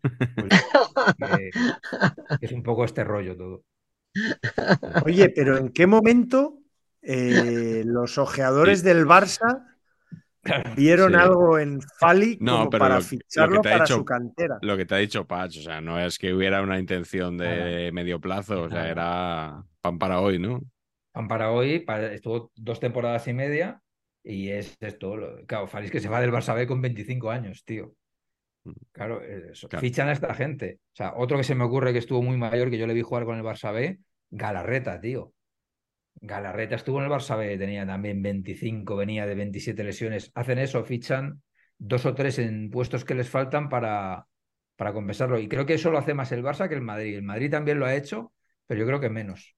¿no? Es más. Bueno, el, el récord puede que lo tenga Jesús Mariano Angoy, el, el Gernator primigenio. Benito Primigenio igual jugó con 35 años en el Barça B, ¿no? Yo Claro. me suena a 29, 30 años ¿eh? en, eh, en el Barça B. Sí.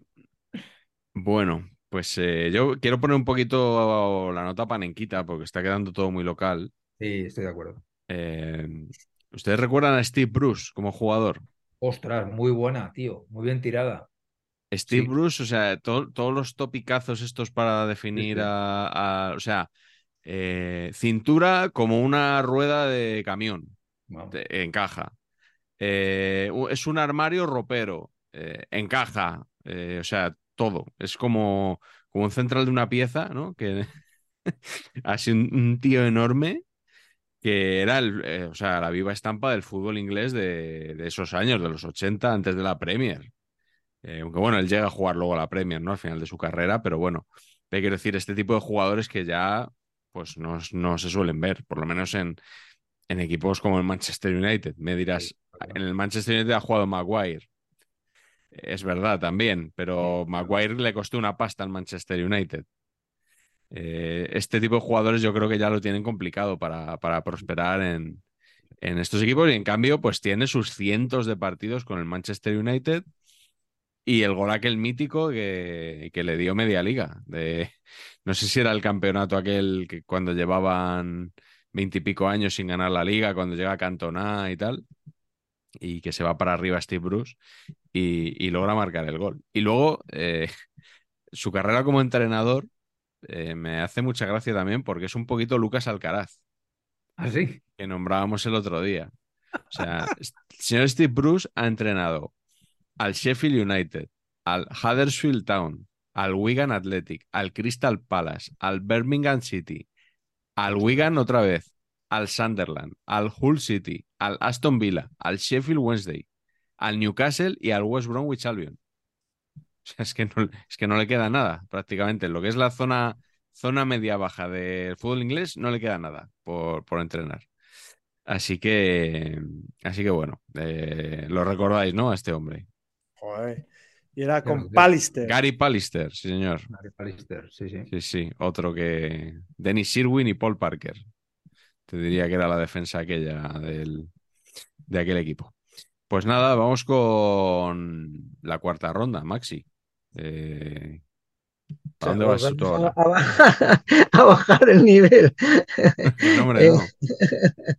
Eh, no, nada, yo voy a un clásico, joder, porque como estas cosas tienen como un rollo de memoria, o al menos yo lo entiendo así, claro, yo tengo que referirme a, Goicoechea porque, bueno, tengo la retina, la movida aquella mítica, ¿no? Los años ochenta y pico, tal, que, que, que, que, no es que, que bueno, el físico de, de Goicoechea, pues bueno, también tiene su rollo, ¿no? De, para, para eh, enjuiciar un poco que si, que si la nariz, que si los rasgos están. Pero lo feo realmente y lo que nos queda a todos es un poco lo de la entrada mítica a Maradona, la lesión y tal. Y es que como la viví, al final estas cosas eh, son un poco el territorio de, la infancia, la adolescencia. Yo el fútbol lo, relaciono con eso. Pues por eso lo quería sacar a colación, ¿no? Como un bueno, yo creo que el chaval lo debió de pasar mal, ¿eh? El Goicoechea cuando le hizo aquella entrada a, a Maradona, que fue una caza que todos tenemos y que es archi conocida y tal, eh, todas las amenazas que tuvo y todo el telar por parte de los argentinos, tuvo que, tuvo que, en fin, dejar el teléfono, quitar todo eso y tal, ¿no? Desconectarse y aislarse y tal. Eh, pero bueno, a mí me queda como, hostia, como un rollo feo, ¿no? No sé cómo lo veréis vosotros o cómo lo habéis procesado a lo largo del tiempo, pero bueno, yo, como estas cosas están, yo lo relaciono con, con, con la mirada de, del chaval que estaba viendo un partido y de pronto uno, un tipo cazó a otro. Ya, aquella rivalidad, yo creo que hoy en día es imposible de, de la rivalidad Athletic-Barça en aquel tiempo fue tremenda. ¿eh? Y era, fíjate que eso en el documental, eh, yo creo que han pasado un poco de puntillas, se, habla de la final, ¿no? La final de Maradona y tal, pero lo que decía Clemente, me acuerdo de Crío perfectamente, lo que, el argumento de Clemente era que el Barça y el Madrid también, pero claro, el Madrid no tenía a esas dos figuras que eran Schuster y Maradona, que es que Schuster era el mejor jugador de Europa y Maradona era el mejor jugador del mundo en el año 81, 82, 83, 84 y los tenía el Barça. Entonces Clemente era la lucha, su lucha era contra el Barça porque tenía, podían fichar a los grandes jugadores y el Atlético pues jugaba con los de la casa. Y era un argumento mil veces repetido y, Clemente y Núñez tuvieron hasta, creo que se pusieron demandas porque le, le acusó Núñez a Clemente de tener de tener hijos fuera del matrimonio. O sea, unas barbaridades que se decían y vemos ahora imposible, ¿no? Que haya mucha rivalidad entre el Barça y el Atlético. O sea, pues, eh, pues es que eh, fue, fue exagerado aquellos años. ¿eh? Y antes que a, que a Madonna, yo me acuerdo de la lesión de Chuster. Porque es que Chuster en el año 81 era, vamos, era, o sea, para el Barça mucho más importante que Maradona. Era un jugadorazo, era descomunal, físicamente. Eh, era, demasiado pequeño, eh, pero sé que Patch eh, le impresionó mucho Schuster de la Euro 80 en adelante. Una bestia, tío. De los mejores jugadores que he visto, de jugador completo de todo, porque era súper técnico y encima físicamente una bestia. Me era, era muy máquina. Luego pasa que Schuster tenía la cabeza que tenía y, y tomó decisiones que igual eran un poco reguleras en cuanto a mm. comportarse y cosas que hacía, pero, pero sí, sí, un jugador extraordinario. Mm. Bueno, luego volveremos sobre Goicoechea, ¿eh? no, no, no desvelo nada, pero volveremos sobre, sobre Andoni Goicoechea. Carleto, ¿con quién vas tú ahora? Bueno, yo voy con una categoría específica, ¿no? Que es central paraguayo. O sea, sí, yo creo que eso es un en sí mismo una, bueno, la redundancia, un ¿no? subgénero, una, una redundancia. central sí. feo y duro y efectivo paraguayo. Y dentro de esos, pues voy a elegir uno de mi equipo, el Real Club Deportivo Español, que quizá, bueno, feo era bastante, tenía un pelo bastante, un pelazo, pero así un poco, no sé cómo decirlo, como, como, como el amigo de, joder, ahora no me acuerdo, como Poli, el amigo de, de Tony Soprano, Sí. Ortiz Aquino. Poli Galtieri era. Sí, que tenía un pelazo, ¿no? Que iba con el peine todo el rato, pues, pues tenía un pelo un poco así.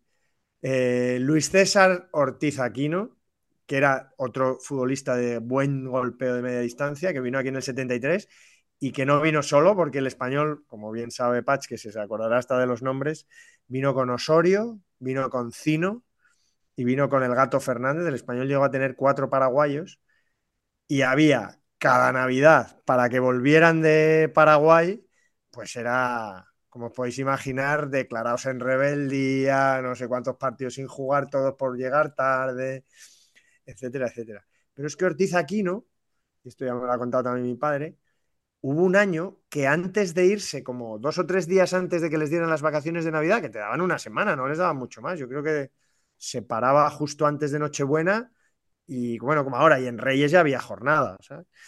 Pero, pero tuvo un accidente del cual como que se medio escapó del coche y dejó a su padre, se chocó con su padre y dejó al padre en el coche. Y al padre le ingresaron en el hospital clínico Pero, y Ortiz Aquino se piró a Paraguay de Navidad, pues esto fue el 23, pero bueno, dejó a su padre en el hospital y se piró para Paraguay y se quedó el padre solo, solo, en el hospital clínico y no sabía nadie de su padre, como no se llamaba, o sea, el apellido igual era Ortiz, pero no, no era Ortiz Aquino, pues como que no, no sé, o sea, estaba como medio abandonado ahí. Y luego encima tardó en volver, o sea, no tuvo mucha prisa en volver después de Claro. Navidad. está pasando bien. Y claro, no, no había móviles y no había conferencias tampoco tal, pues no. Y, y hay artículos por ahí del caso, el afer Ortiz Aquino y tal, que se decía mucho entonces, ¿no? El afer Sí, no con no como no con sesgo sí. No, no- Sentimental no un romance, un, un affair no era un romance, era, un, era No lo que ahora decimos, hay caso Modric. Caso, sí. exacto, exacto. Pues el afer Ortiz Aquino y, y los paraguayos. Esto sí es Ortiz exclusiva, Aquino ¿no? Puede ser, exclusiva, Sí. Exclusiva. Y Lo que no- nada, estuvo cuatro temporadas, yo creo, en español y, mítico. Cerro porteño, esas cosas, paraguayo, paraguayo. Lo que no Vale. es exclusiva es que Cino, al que ha hecho alusión Carleto, era nombre de gran risa en el, en el cole y nos lo pedíamos mucho a la hora de jugar. Yo me pido, se llamaba Roberto, entonces era Roberto Cino. Roberto Cino. Y era todo- o sea, era el deshueve de los niños total y Roberto Cino, amigos. Sí, sí. Como Chema Pamundi. Exactamente. Ese, Hacía ese- un nombre de goma espuma, ¿no? ese mismo. Hay, hay tortilla. Absolutamente. tortilla. Eh, Patch, ¿cuál es tu siguiente central? Bueno, voy a tirar de tópico, pero claro, es que eh, yo esta ya la hago defensiva, ¿no? Para que luego no alguien no diga, pero ¿cómo no habéis hablado de...? Sí, el típico ¿No? pesado que viene aquí.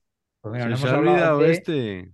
Claro, es como, pues no sé. Primero, eh, cualquiera que haga esos comentarios, que haga un programa como este y que hable de quien quiera, para empezar la conversación, Sí. Y No, y baneado.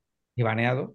Y segundo, claro, es que al final 5 por 5, 25. Vamos a hablar de 25 centrales feos. Igual hay 8.000. ¿Cómo? Pues igual a algunos se nos olvida. Pero en este caso, Me, me- me- Patch, ¿me quieres clavar una Pues rima? con- cinco. ¿Me quieres clavar con lo de una rima con lo de que te diga, no somos cinco? No, no, no. no. Se me ha, se me ha ido el- la multiplicación. Bueno, total. Que hay que hablar de, de la gente Spasic, ¿no? Porque. Hombre, por favor. Es que, joder. Bueno, igual, igual nos lo echan en cara por lo de feos, pero como la segunda parte es feos pero, pero eficaces, el agente Spasic, eh, eficacia probada, no. Pero eficacia en nuestra propia portería. porque ha sido el hombre que se ha metido en los goles en propia meta más absurdos de la historia del fútbol mundial. Eh, consultando esta Biblia del madridismo que se llama Ciudadanos y Cargoles, Ah, evidentemente hay un apartado dedicado a Spasic, y recuperé una, unas declaraciones de Ramón Martínez, el secretario técnico del, del Madrid, sempiterno. cuando estaba haciendo un poquito el scouting de Spasic. Claro, Spasic cuando fichan por el Madrid tiene, no ha cumplido 25, tiene 24 y pico, amigos. Y parecía, eh, lo pongo en el libro también, un guardia jurado de, ¿no? de 47, pero tenía 24. Y entonces Ramón Martínez dice, hace tiempo que nos fijamos en este jugador. Su actuación en el Mundial nos ratificó el interés por él. Figuró en un quinteto de nombres en el que también estuvieron el inglés Walker y el rumano Popescu. En el sondeo que realizamos sobre ellos, puedo contar como anécdota que nuestra intención era descartar a Spasic al que superaba los 30 años debido a su calvicie. Al comprobar su edad, ya no nos fijamos en el resto de los jugadores. Claro, ¿qué es lo que, qué es lo que pasa? Y esto lo digo absolutamente en serio. ¿eh? Yo creo que el físico de Spasic, con el físico que tenía, es imposible que triunfe en el Madrid. En un equipo como el Madrid, la puesta en escena, o sea, es imposible que salga bien eso. Imposible. Ya puede ser Beckenbauer mezclado con Pirri y con, y con Manolo Sánchez, me da igual, o sea, no puede triunfar. Y claro, es que encima el hombre tenía mala suerte, lo que te digo, o sea, es que todo el rato iba eh, en propia meta. Era, Y mira, era increíble. Patch, y mira que veníamos, y mira que veníamos avisados con Johnny Medgod. Total, total. Otro que O sea, también ya- tampoco funcionaba, claro, lo mismo. lo mismo. Ya estaba sobre aviso el, el club y no fueron capaces Pues de. fíjate, pues fíjate. Pobre El hombre. ¿eh? amistoso Ese de Ljubljana, ¿no? ¿Os ¿Eh? acordáis del amistoso de Ljubljana? Que ganó No. España, que, que ganó España 0-1, que tuvimos aquí una, una discusión si había ganado España o no. ¿Ah, Y sí? ganó Sí. España 0-1. Ganó. Sí, Sí. yo, yo recordaba un empate. Sí.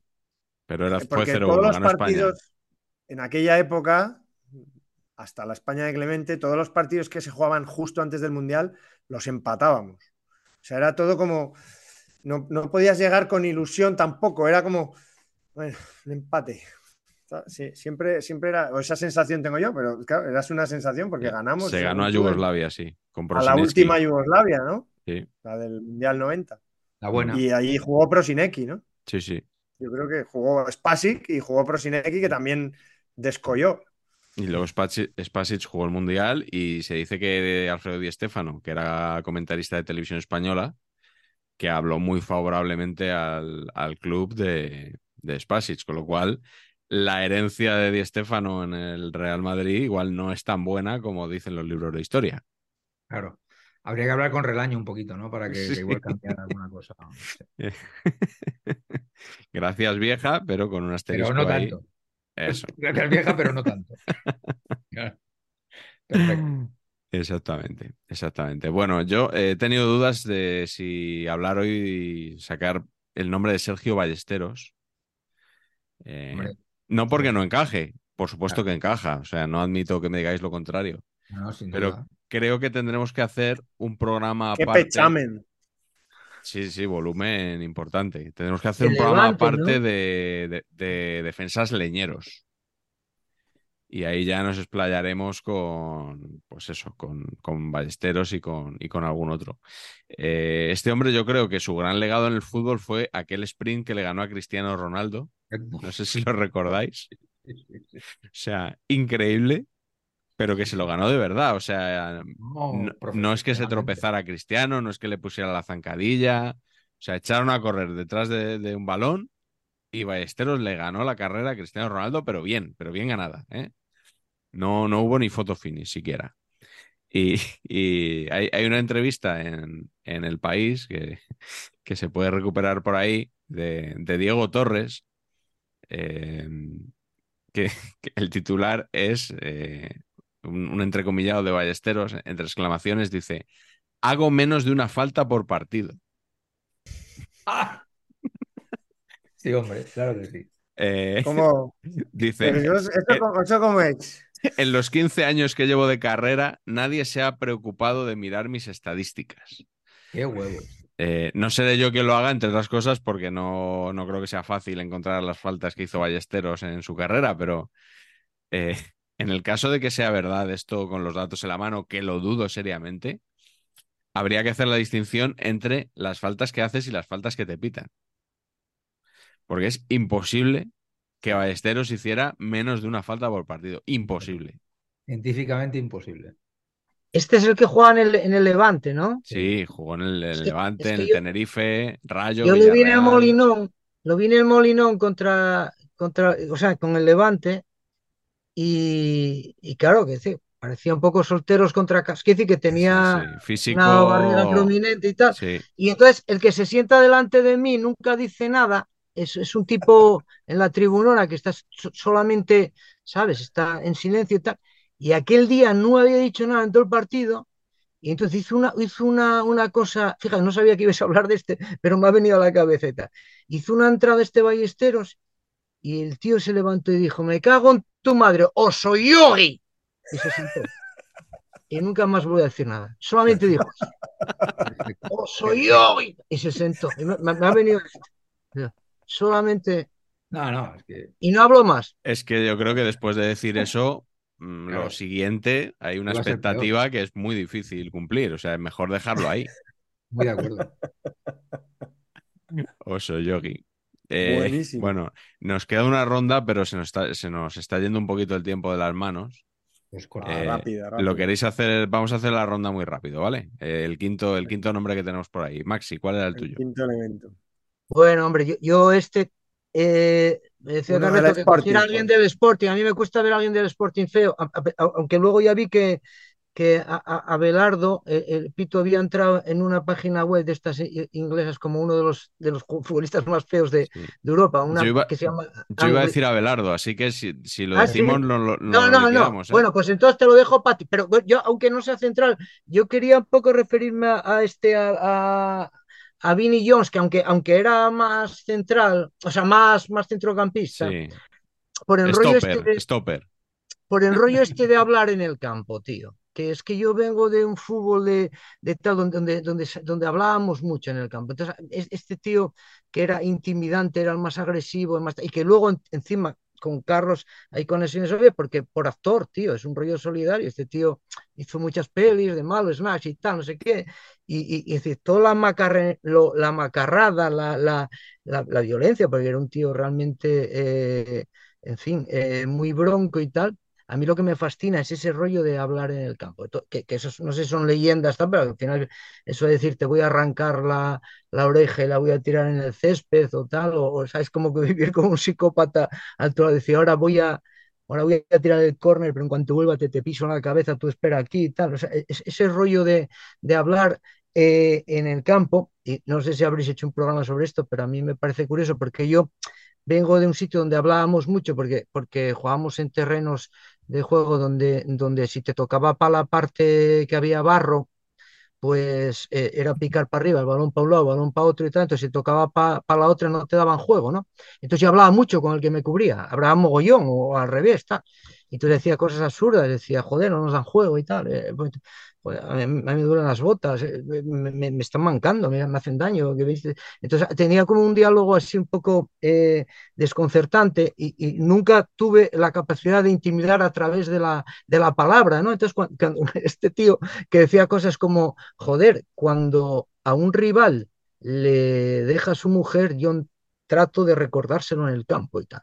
Ese rollo macarra, ese rollo, bueno, pues eso, como lo, vete a saber lo de Materazzi y Zidane, esas cosas que mm. se hablan, eh, un poco la intrahistoria y a través de la palabra, por eso a mí me, me, fascina. Por eso lo quería sacar a colación, ¿no? Pues estos, bueno, hay, hay mucha gente que seguro que tenéis ahí un, una tipología muy diversa de gente que utiliza la palabra para intimidar y por eso lo quería sacar a colación porque yo siempre he sido incapaz, yo siempre que utilizaba la palabra en el campo era para pa otras cosas. Para ofrecer chicles.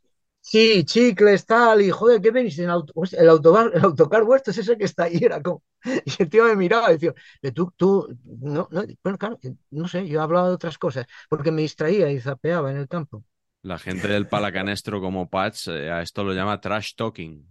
Trash talking. Hablar Correcto. basura, ¿no? Así es. Mm.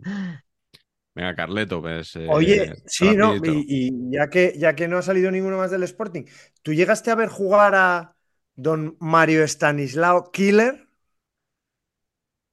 Mario Killer, ¿lo llegaste Sí. a ver jugar, Maxi? Porque era defensa, pero yo Sí, sí, sí, creo- sí, no sí. sé si llegó a ser central o no. Me- Yo, creo que me, su- me suena más que- lateral, tío. Yo lateral izquierdo, ¿eh? Yo iba a decir lateral Sí. izquierdo. Con ese sí, nombre sí, pero delantero. no era. Pero zurdo no era. Me suena lateral, no, no. Y jugaba con Redondo por la derecha y Uría de lateral izquierdo. Ah. Y era Killer, Killer Doria. Muchos partidos. De libre O sea, que ahí, yo creo- no no sé. Yo creo que jugó de central partido. ¿no? Sí, pero sí que me acuerdo con el pelo. Sí, tenía así medio. pelirrojo. Killer, sí, sí, Era sí. Sí, pelirrojo. sí, Y sí. era, sí. joder, con ese nombre, macho. Bueno, hombre, a ver. Era O sea, cabrón por antonomasia, ¿no? claro, si jugó, solo que jugara un partido, ya es, eh, podemos ponerlo top 1 de, de- de centrales rudos. Eh, Lo que pasa es que sí, y, y- y he leído por ahí. Pero yo tampoco lo digo, yo muy, muy troncho el tipo, ¿eh? Era más. No, es que era pequeñísimo. Pero Claro, de era más cabeza, menudito, por eso te digo, tío. Pero era muy bien de- iba muy bien de cabeza. O sea, es que es- es- tiene, hay cosas ahí, datos, por eso digo, bueno, lo vamos a dejar caer ahí, porque si no, yo iba a decir a, a- a Martín Lasarte que lo apodaban también Machete. O sea, yo me iba a ir por. O sea, que Martín Lasarte, el del Depor, que luego fue entrenador de la Real y tal. Sí. Y que como entrenador tenía un. Bueno, parecía un poquito más así Sí. abielsado, pero de jugador era un, vamos, con un bigote también a lo botaba y, y metía, le pegaba bien al balón también, pero metía unas hostias a lo que se movía, vamos. Machete y Killer, ahí los dejo. Casi nada. Pues venga, Patch, yo iba a decir a Belardo, pero como ya. No, no, dale, dale, le hemos tío. nombra- No, le hemos nombrado mucho en el, en el programa de hoy. Eh, si acaso, eh, una nueva fe de errores que en el libro lo llamábamos. Lo llamábamos. Tú te vas a reír, Maxi. Sí. Eh, en el libro decíamos algo así como que un tipo con esa planta y esa estatura, que ¿por qué le llamaban Pitu? Claro, es que Pitu eh, pensábamos que era de Pitufo. Y resulta Ah, claro. que, que Pitu en Asturias, en Asturias es otra cosa. Claro, claro, claro, claro. Sí, sí, sí, sí. Es un Claro, gallo. claro. Un gallo. Sí, claro, y es de gallo y Un es pollo, claro, un pollo. Sí, sí, sí, otra El cosa. pollo bueno que te comes en los restaurantes es Pitu de Calella, de camino. sí, sí. ¿no? ¿Ah, sí? De Oye, hablando de fe de ratas, que, que Pach no me ha dicho nada, y yo dije antes que Mino jugó en el Sevilla con, con, con Maradona, creo Sí. que no, que el que No. jugó fue, fue Bango, que también otro jugó en el Y- Sporting, que y fue a Monchu. Bango en el- y, y yo creo que, que, a, que, a, que a Mino no, no sé si verificaste esto, pero Sí, creo no, que no, Mino jugaba un no- poco antes, un par de temporadas antes, sí, y lo he mirado. estas movidas, sí, me, me suena a Monchu en la época de Maradona. Otro de Otro mareo. delantero, sí. Sí, Monchu jugaba antes, sí, sí. Hermano sí. Juanma, ¿no? Sí, sí. Venga, Patch, el último. El último, rapidísimo, es una cosa capilar, además. Lo, lo he elegido porque lo que le destroza a este hombre es el tema capilar, que es Rochen, central del español, eh, procedente de Independiente, el morrón Rochen, eh, que básicamente tú le ves ahora a Rochen con el pelo corto y parece una persona normal, pero cuando lo ficha el, el- el español, tiene una serie de pelánganos a lo Puyol, pero mal rizado, o sea, una pinta ignominiosa, pero muy de central. Entonces, a favor siempre de este tipo de, de dirección de arte para un central. Sí, sí. Eh, qué pena que Paqui Beza no, dese- no se desempeñara como, como central, sino como lateral izquierdo, porque si no podría haber encajado perfectamente ¿eh? en nuestro programa de hoy. Sí. De hecho, en el, el vídeo este que dices viral mío absurdo, Sí.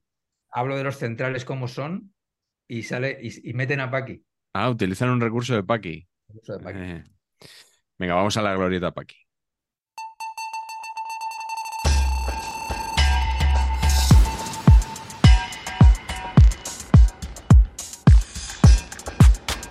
Pues hoy en la glorieta Paqui, Pacheco nos ha preparado una pregunta realmente original. La verdad que últimamente se lo está currando mucho. Eh, yo creo que eh, tiene un poco la motivación de que hoy nos visita un actor como Maxi, ¿no? Evidentemente. y ha sabido hilar lo- el mundo de, de la interpretación con los centrales feos. Eh, de ahí que hoy, en la glorieta Paqui, tengamos que responder a la siguiente pregunta. ¿Podría este actor interpretar a Andoni Goicoechea en un, pongamos por caso, biopic de Maradona. O sea, nos imaginamos la, una película, ¿no? Un, sobre la vida de Maradona y de repente, en algún momento de la trama, Hay se casting. cruza eh, un, un personaje que es Goicoechea. Entonces, vamos a dar una lista de posibles intérpretes. Si creéis que ese actor encajaría bien en el papel, pulgar hacia arriba. Y si no lo veis, pues pulgar hacia abajo. Y el primero de la lista es el oscarizado. Siempre había querido utilizar este adjetivo. Javier Bardem. Sí, tío. Clavado.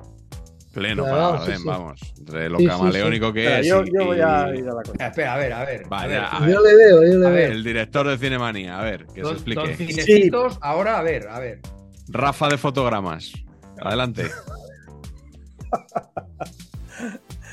Voy a decir que si buscamos eh, la identidad física, tengo que decir que pese a su estampa de boxeador, eh, Javier Bardem no me da el perfil vasco. Entonces, si buscamos un actor que lo pueda hacer por espíritu, semejanza de espíritu, perfecto. Pero si buscamos la identidad física puramente, yo Bardem no me da el vasco. Lo siento. Bueno, vete, vete a recoger espigas de oro por ahí. Después de hacer de Ramón San Pedro de Gallego, este hace lo que sea. Claro, es verdad. Sí, Pero la, la fisonomía vasca es muy particular. Las narices rotas vascas no son iguales que las narices ro- rotas Es que también- ya lo decía Sabina Arana. tiene- RH negativo. Bueno, bueno, tú. Tú mismo. Tú Tú mismo. tú mismo y, tú, y, y Luisa Narciso, vosotros. Allá tú, allá tú. El segundo nombre que nos propone Patch es Benedict Cumberbatch. Que yo este no sé quién es, tío. Pues sí. Sherlock Holmes, por ejemplo, el Sherlock Holmes de la BBC. Pero Holmes Ah. de, la, BBC. El poder del perro. eh, el Doctor Extraño. sí. Bueno, y, es que también, tío. Yo le veo muy, fin- muy siempre muy. o sea, dado, gran actor, Muy pero muy finolis para, para esos papeles, ¿eh? Sí, Muy, pero a- muy aristocrático. Sí. en plan, en plan reto, en aristocrático. plan reto de transformación física para ganar el Oscar. claro, claro. No os enteráis. Y luego, y luego, y luego. No, no, o sea, estoy- o sea, porque Bardem ha jugado al rugby. sí. Algo se parece al fútbol, vamos. Es Mm. Rugby, Ah, bueno, claro, fútbol en origen. Pero- claro, Pero Benedict Cumberbatch jugando a fútbol tiene que ser Tiene que ser, tiene pinta de malo, ¿eh? tiene veneno. Sí, tiene que ser muy malo. De verdad, de verdad. Pero, pero bueno, actorazo. En todo caso, tercer nombre de la lista, nuestro amigo Julián López. Hombre, lo que leche. Julián lo que le... Lo que le También, eche. lo que haga falta, tío. Claro, para adelante. sobre todo porque lleva dentro la sangre rojiblanca. Sí. Es muy lo que he dicho yo. Ahí-. La transformación no es física, la transformación es psicológica. Él lleva a Andoni dentro. Ya. No se parece, pero no pasa nada, no pasa importa, nada. lo va a sacar. Sí. Y Imagínate va a sacar, va a atizándole a Maradona y Maradona deshuevado. Claro, claro, una biscómica ahí del copón. Sí, Juan Carlitos, sí. sí, sí. y Vicentín, ahí. Eh, Juan Cargramos. qué bonito el, el vídeo de hace un par de semanas eh, en San Mamés de, de Julián López. Eh, ¿Quién era ese señor que estaba al lado de nuestros amigos Galder y, y- y Y Ranedo? Carlos Ranedo, sí señor. Pero qué, qué bonita historia de, de amor a Athletic, la de Julián López, de verdad. ¿eh? Yo creo que hay que contarla más todavía. ¿Eh? Desde el Provencio, en la provincia de Cuenca, y, y el amor que siente por, por ese equipo que, que, bueno, que en teoría podría parecer tan lejos, pero que él lleva, lleva tan cerca, la verdad. Y el Athletic, como siempre, haciendo las cosas, haciendo las cosas casi también como la Real Sociedad, últimamente. Eh, siguiente nombre en la glorieta Paqui de hoy es Luis Tosar.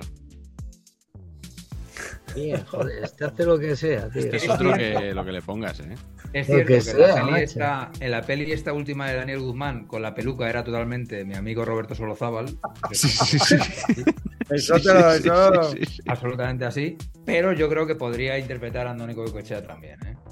Lo que, lo que le pongan, lo que le pongan, no tengo ninguna duda. Peluquín, me vale. Siguiente nombre es Antonio Molero. Ya. Si no me equivoco, es, es eh, Fiti. el Fiti. Fiti. Fiti. Sí, Bien. sí, sí. ¿Soy, el único descreído del Fiti para este papel. Yo creo que Fiti es un Demasiado. De método. Demasiado Chelly, ¿no? Yo, yo le veo. O sea, yo le veo como dándole la hostia a Maradona y retirándose como. Me gustaría bastante verlo. Sí, sí. Es bueno, hombre, este hace cualquier cosa también. Buenísimo. Antonio de la Torre está ahí también, ¿eh? No sé si Hostia. está en la lista. Podría ser, podría ser. Parecido también. No, no está en la lista, pero Antonio de la Torre tiene que reservarse para el biopic de Juanito. De Juanito. Claro. Ostras, Juanito. Pero ya está muy mayor. Ya, claro, ya la edad no puede ser. Ya. que- Bueno, pero ahora Claro, el- mira Robert De Niro en el 50. irlandés. El botellazo, la escena del botellazo, tío. Tiene cincuenta y tantos tacos, claro. Bueno, pero mira Indiana Jones, el, Claro. el prólogo de la última película. Ahora ya. Antonio de la Torre es un monstruo, chaval. Ese puede hacer también cualquier cosa. Sí, sí, sí. Siguiente nombre Muy fans. es el señor Timothée, o como se pronuncie, Chalamet. Que últimamente lo hace todo, o sea que esto también. Carleto, ¿no tienes visión, tío, de negocio? Claro, Sí. esto lo produce Amazon y se Claro, estrena por es todo el mundo. Eh, es- lo has dicho tú ahora, o sea, es el hombre que tiene que estar ahora en las películas para que supuestamente vaya la gente a verlas. Pero es que no puedo con ese, con ese personaje. Entre otras cosas, por, por haberle hecho el vacío a, A Woody Woody Allen. Allen. Woody Allen. Sí. Ya. Bueno, pero a ver, tío, eh, eh, aquí el hombre que tiene que engordar 85 kilos para hacer el papel, ese tipo de cosas, ¿no? Y eso siempre luego la. Pero lo está siempre igual, el, Timoteo. Ya, coño, pero para interpretar a Goico se tiene, ¿sabes? Y entonces le metemos ahí a, base de chuletones seis meses en Usurbil.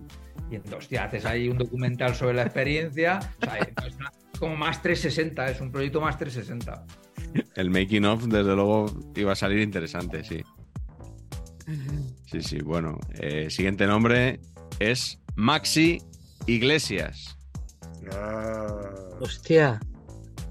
Maxi Iglesias, Yo lo veo complicado, eh, también. No, no lo es demasiado guapo, tío. es demasiado claro, guapo. pero Claro. por lo que ha dicho, por las declaraciones estas que ha hecho últimamente, que, que a él no le llaman porque tiene los ojos azules. Sí, muy guapo. Entonces, claro, eh, a esto le restaría mucho. Pero no, no sé por qué este argumento, o sea, como es muy guapo, le damos pulgar para abajo. ¿Y por qué hemos dado para arriba a Julián López? Entonces, Ya, también es verdad, ¿eh? También es verdad. Porque como igual estamos muy sugestionados por... Y además yo que soy de la profesión, me, me- me he visto ahora, estoy problematizado también, ¿no? Pero como que eh, como que va de, de- centrales feos y, y nos costó Sí, Claro. la cabeza la cara bonita, ¿no? estoy de acuerdo. Tal cual. Estoy de acuerdo. Además, Julián es más atractivo que guapo. Estamos metiéndonos ya en un terreno ya ahí muy... Sí, último nombre de la glorieta Paqui de hoy es Jaime Lorente.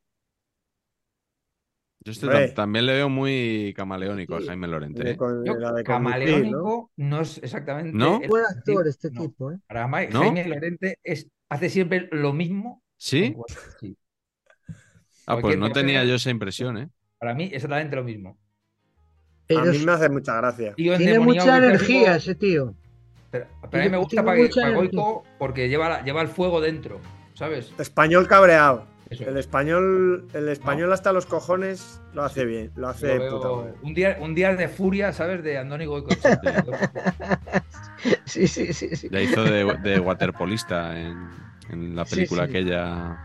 Sí.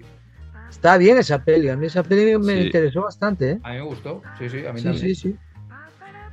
Estaba, estaba Oye, y bien. Maxi, aparte, joder, tenemos que buscarle un jugador, aparte de, de árbitro que sale a Árbitro de los campos, hay que buscarte un alter ego futbolístico, por lo menos, Ya- joder. ya, ya no tengo edad, tío. Ya no tengo edad para. Claro, es que debería ser ya un entrenador. Tato ¿no? Abadía. Yo no llego ni Sí, Abadía. menos- ya.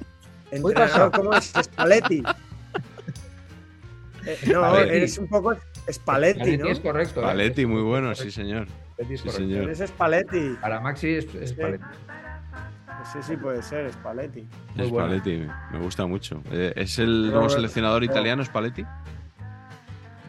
¿Sí? No sé si está confirmado eso. Pues No, estaba, por lo menos era la intención, ¿no? Pero no. Sí, pero no sé si está cerrado. Y, si, y cuando te afeites, eh, Roberto Simón Marina también puede. Roberto Simón Marina, tío. No me ¿Te acuerdas de Marina, del Atlético de Madrid? Hombre, por favor. Marina. ¿Eh? Maxi, ¿tú te acuerdas de Marina, del Atlético de Madrid? Sí, sí, sí. Pero era bajito, ¿no? Sí, Muy bajito. Ahí en el medio, tal. Sí, sí, sí que me acuerdo, tío. Claro. Que vio picarán antes. Marina el- que vio picarán antes el del Tato Abadía o, o el de Roberto Simón Marina. Yo creo que ahora cuando dejemos de grabar, nos quedamos un momentito, cogemos unos folios y hacemos una sinopsis y nos vamos a Amazon. Mañana estamos allí por la mañana y esto está vendido. O sea, Y ya está, ya está. Los derechos internacionales de un biopic sobre Marina. O sea, Lo petamos, tío. imagínate, o sea, es que ¡guau!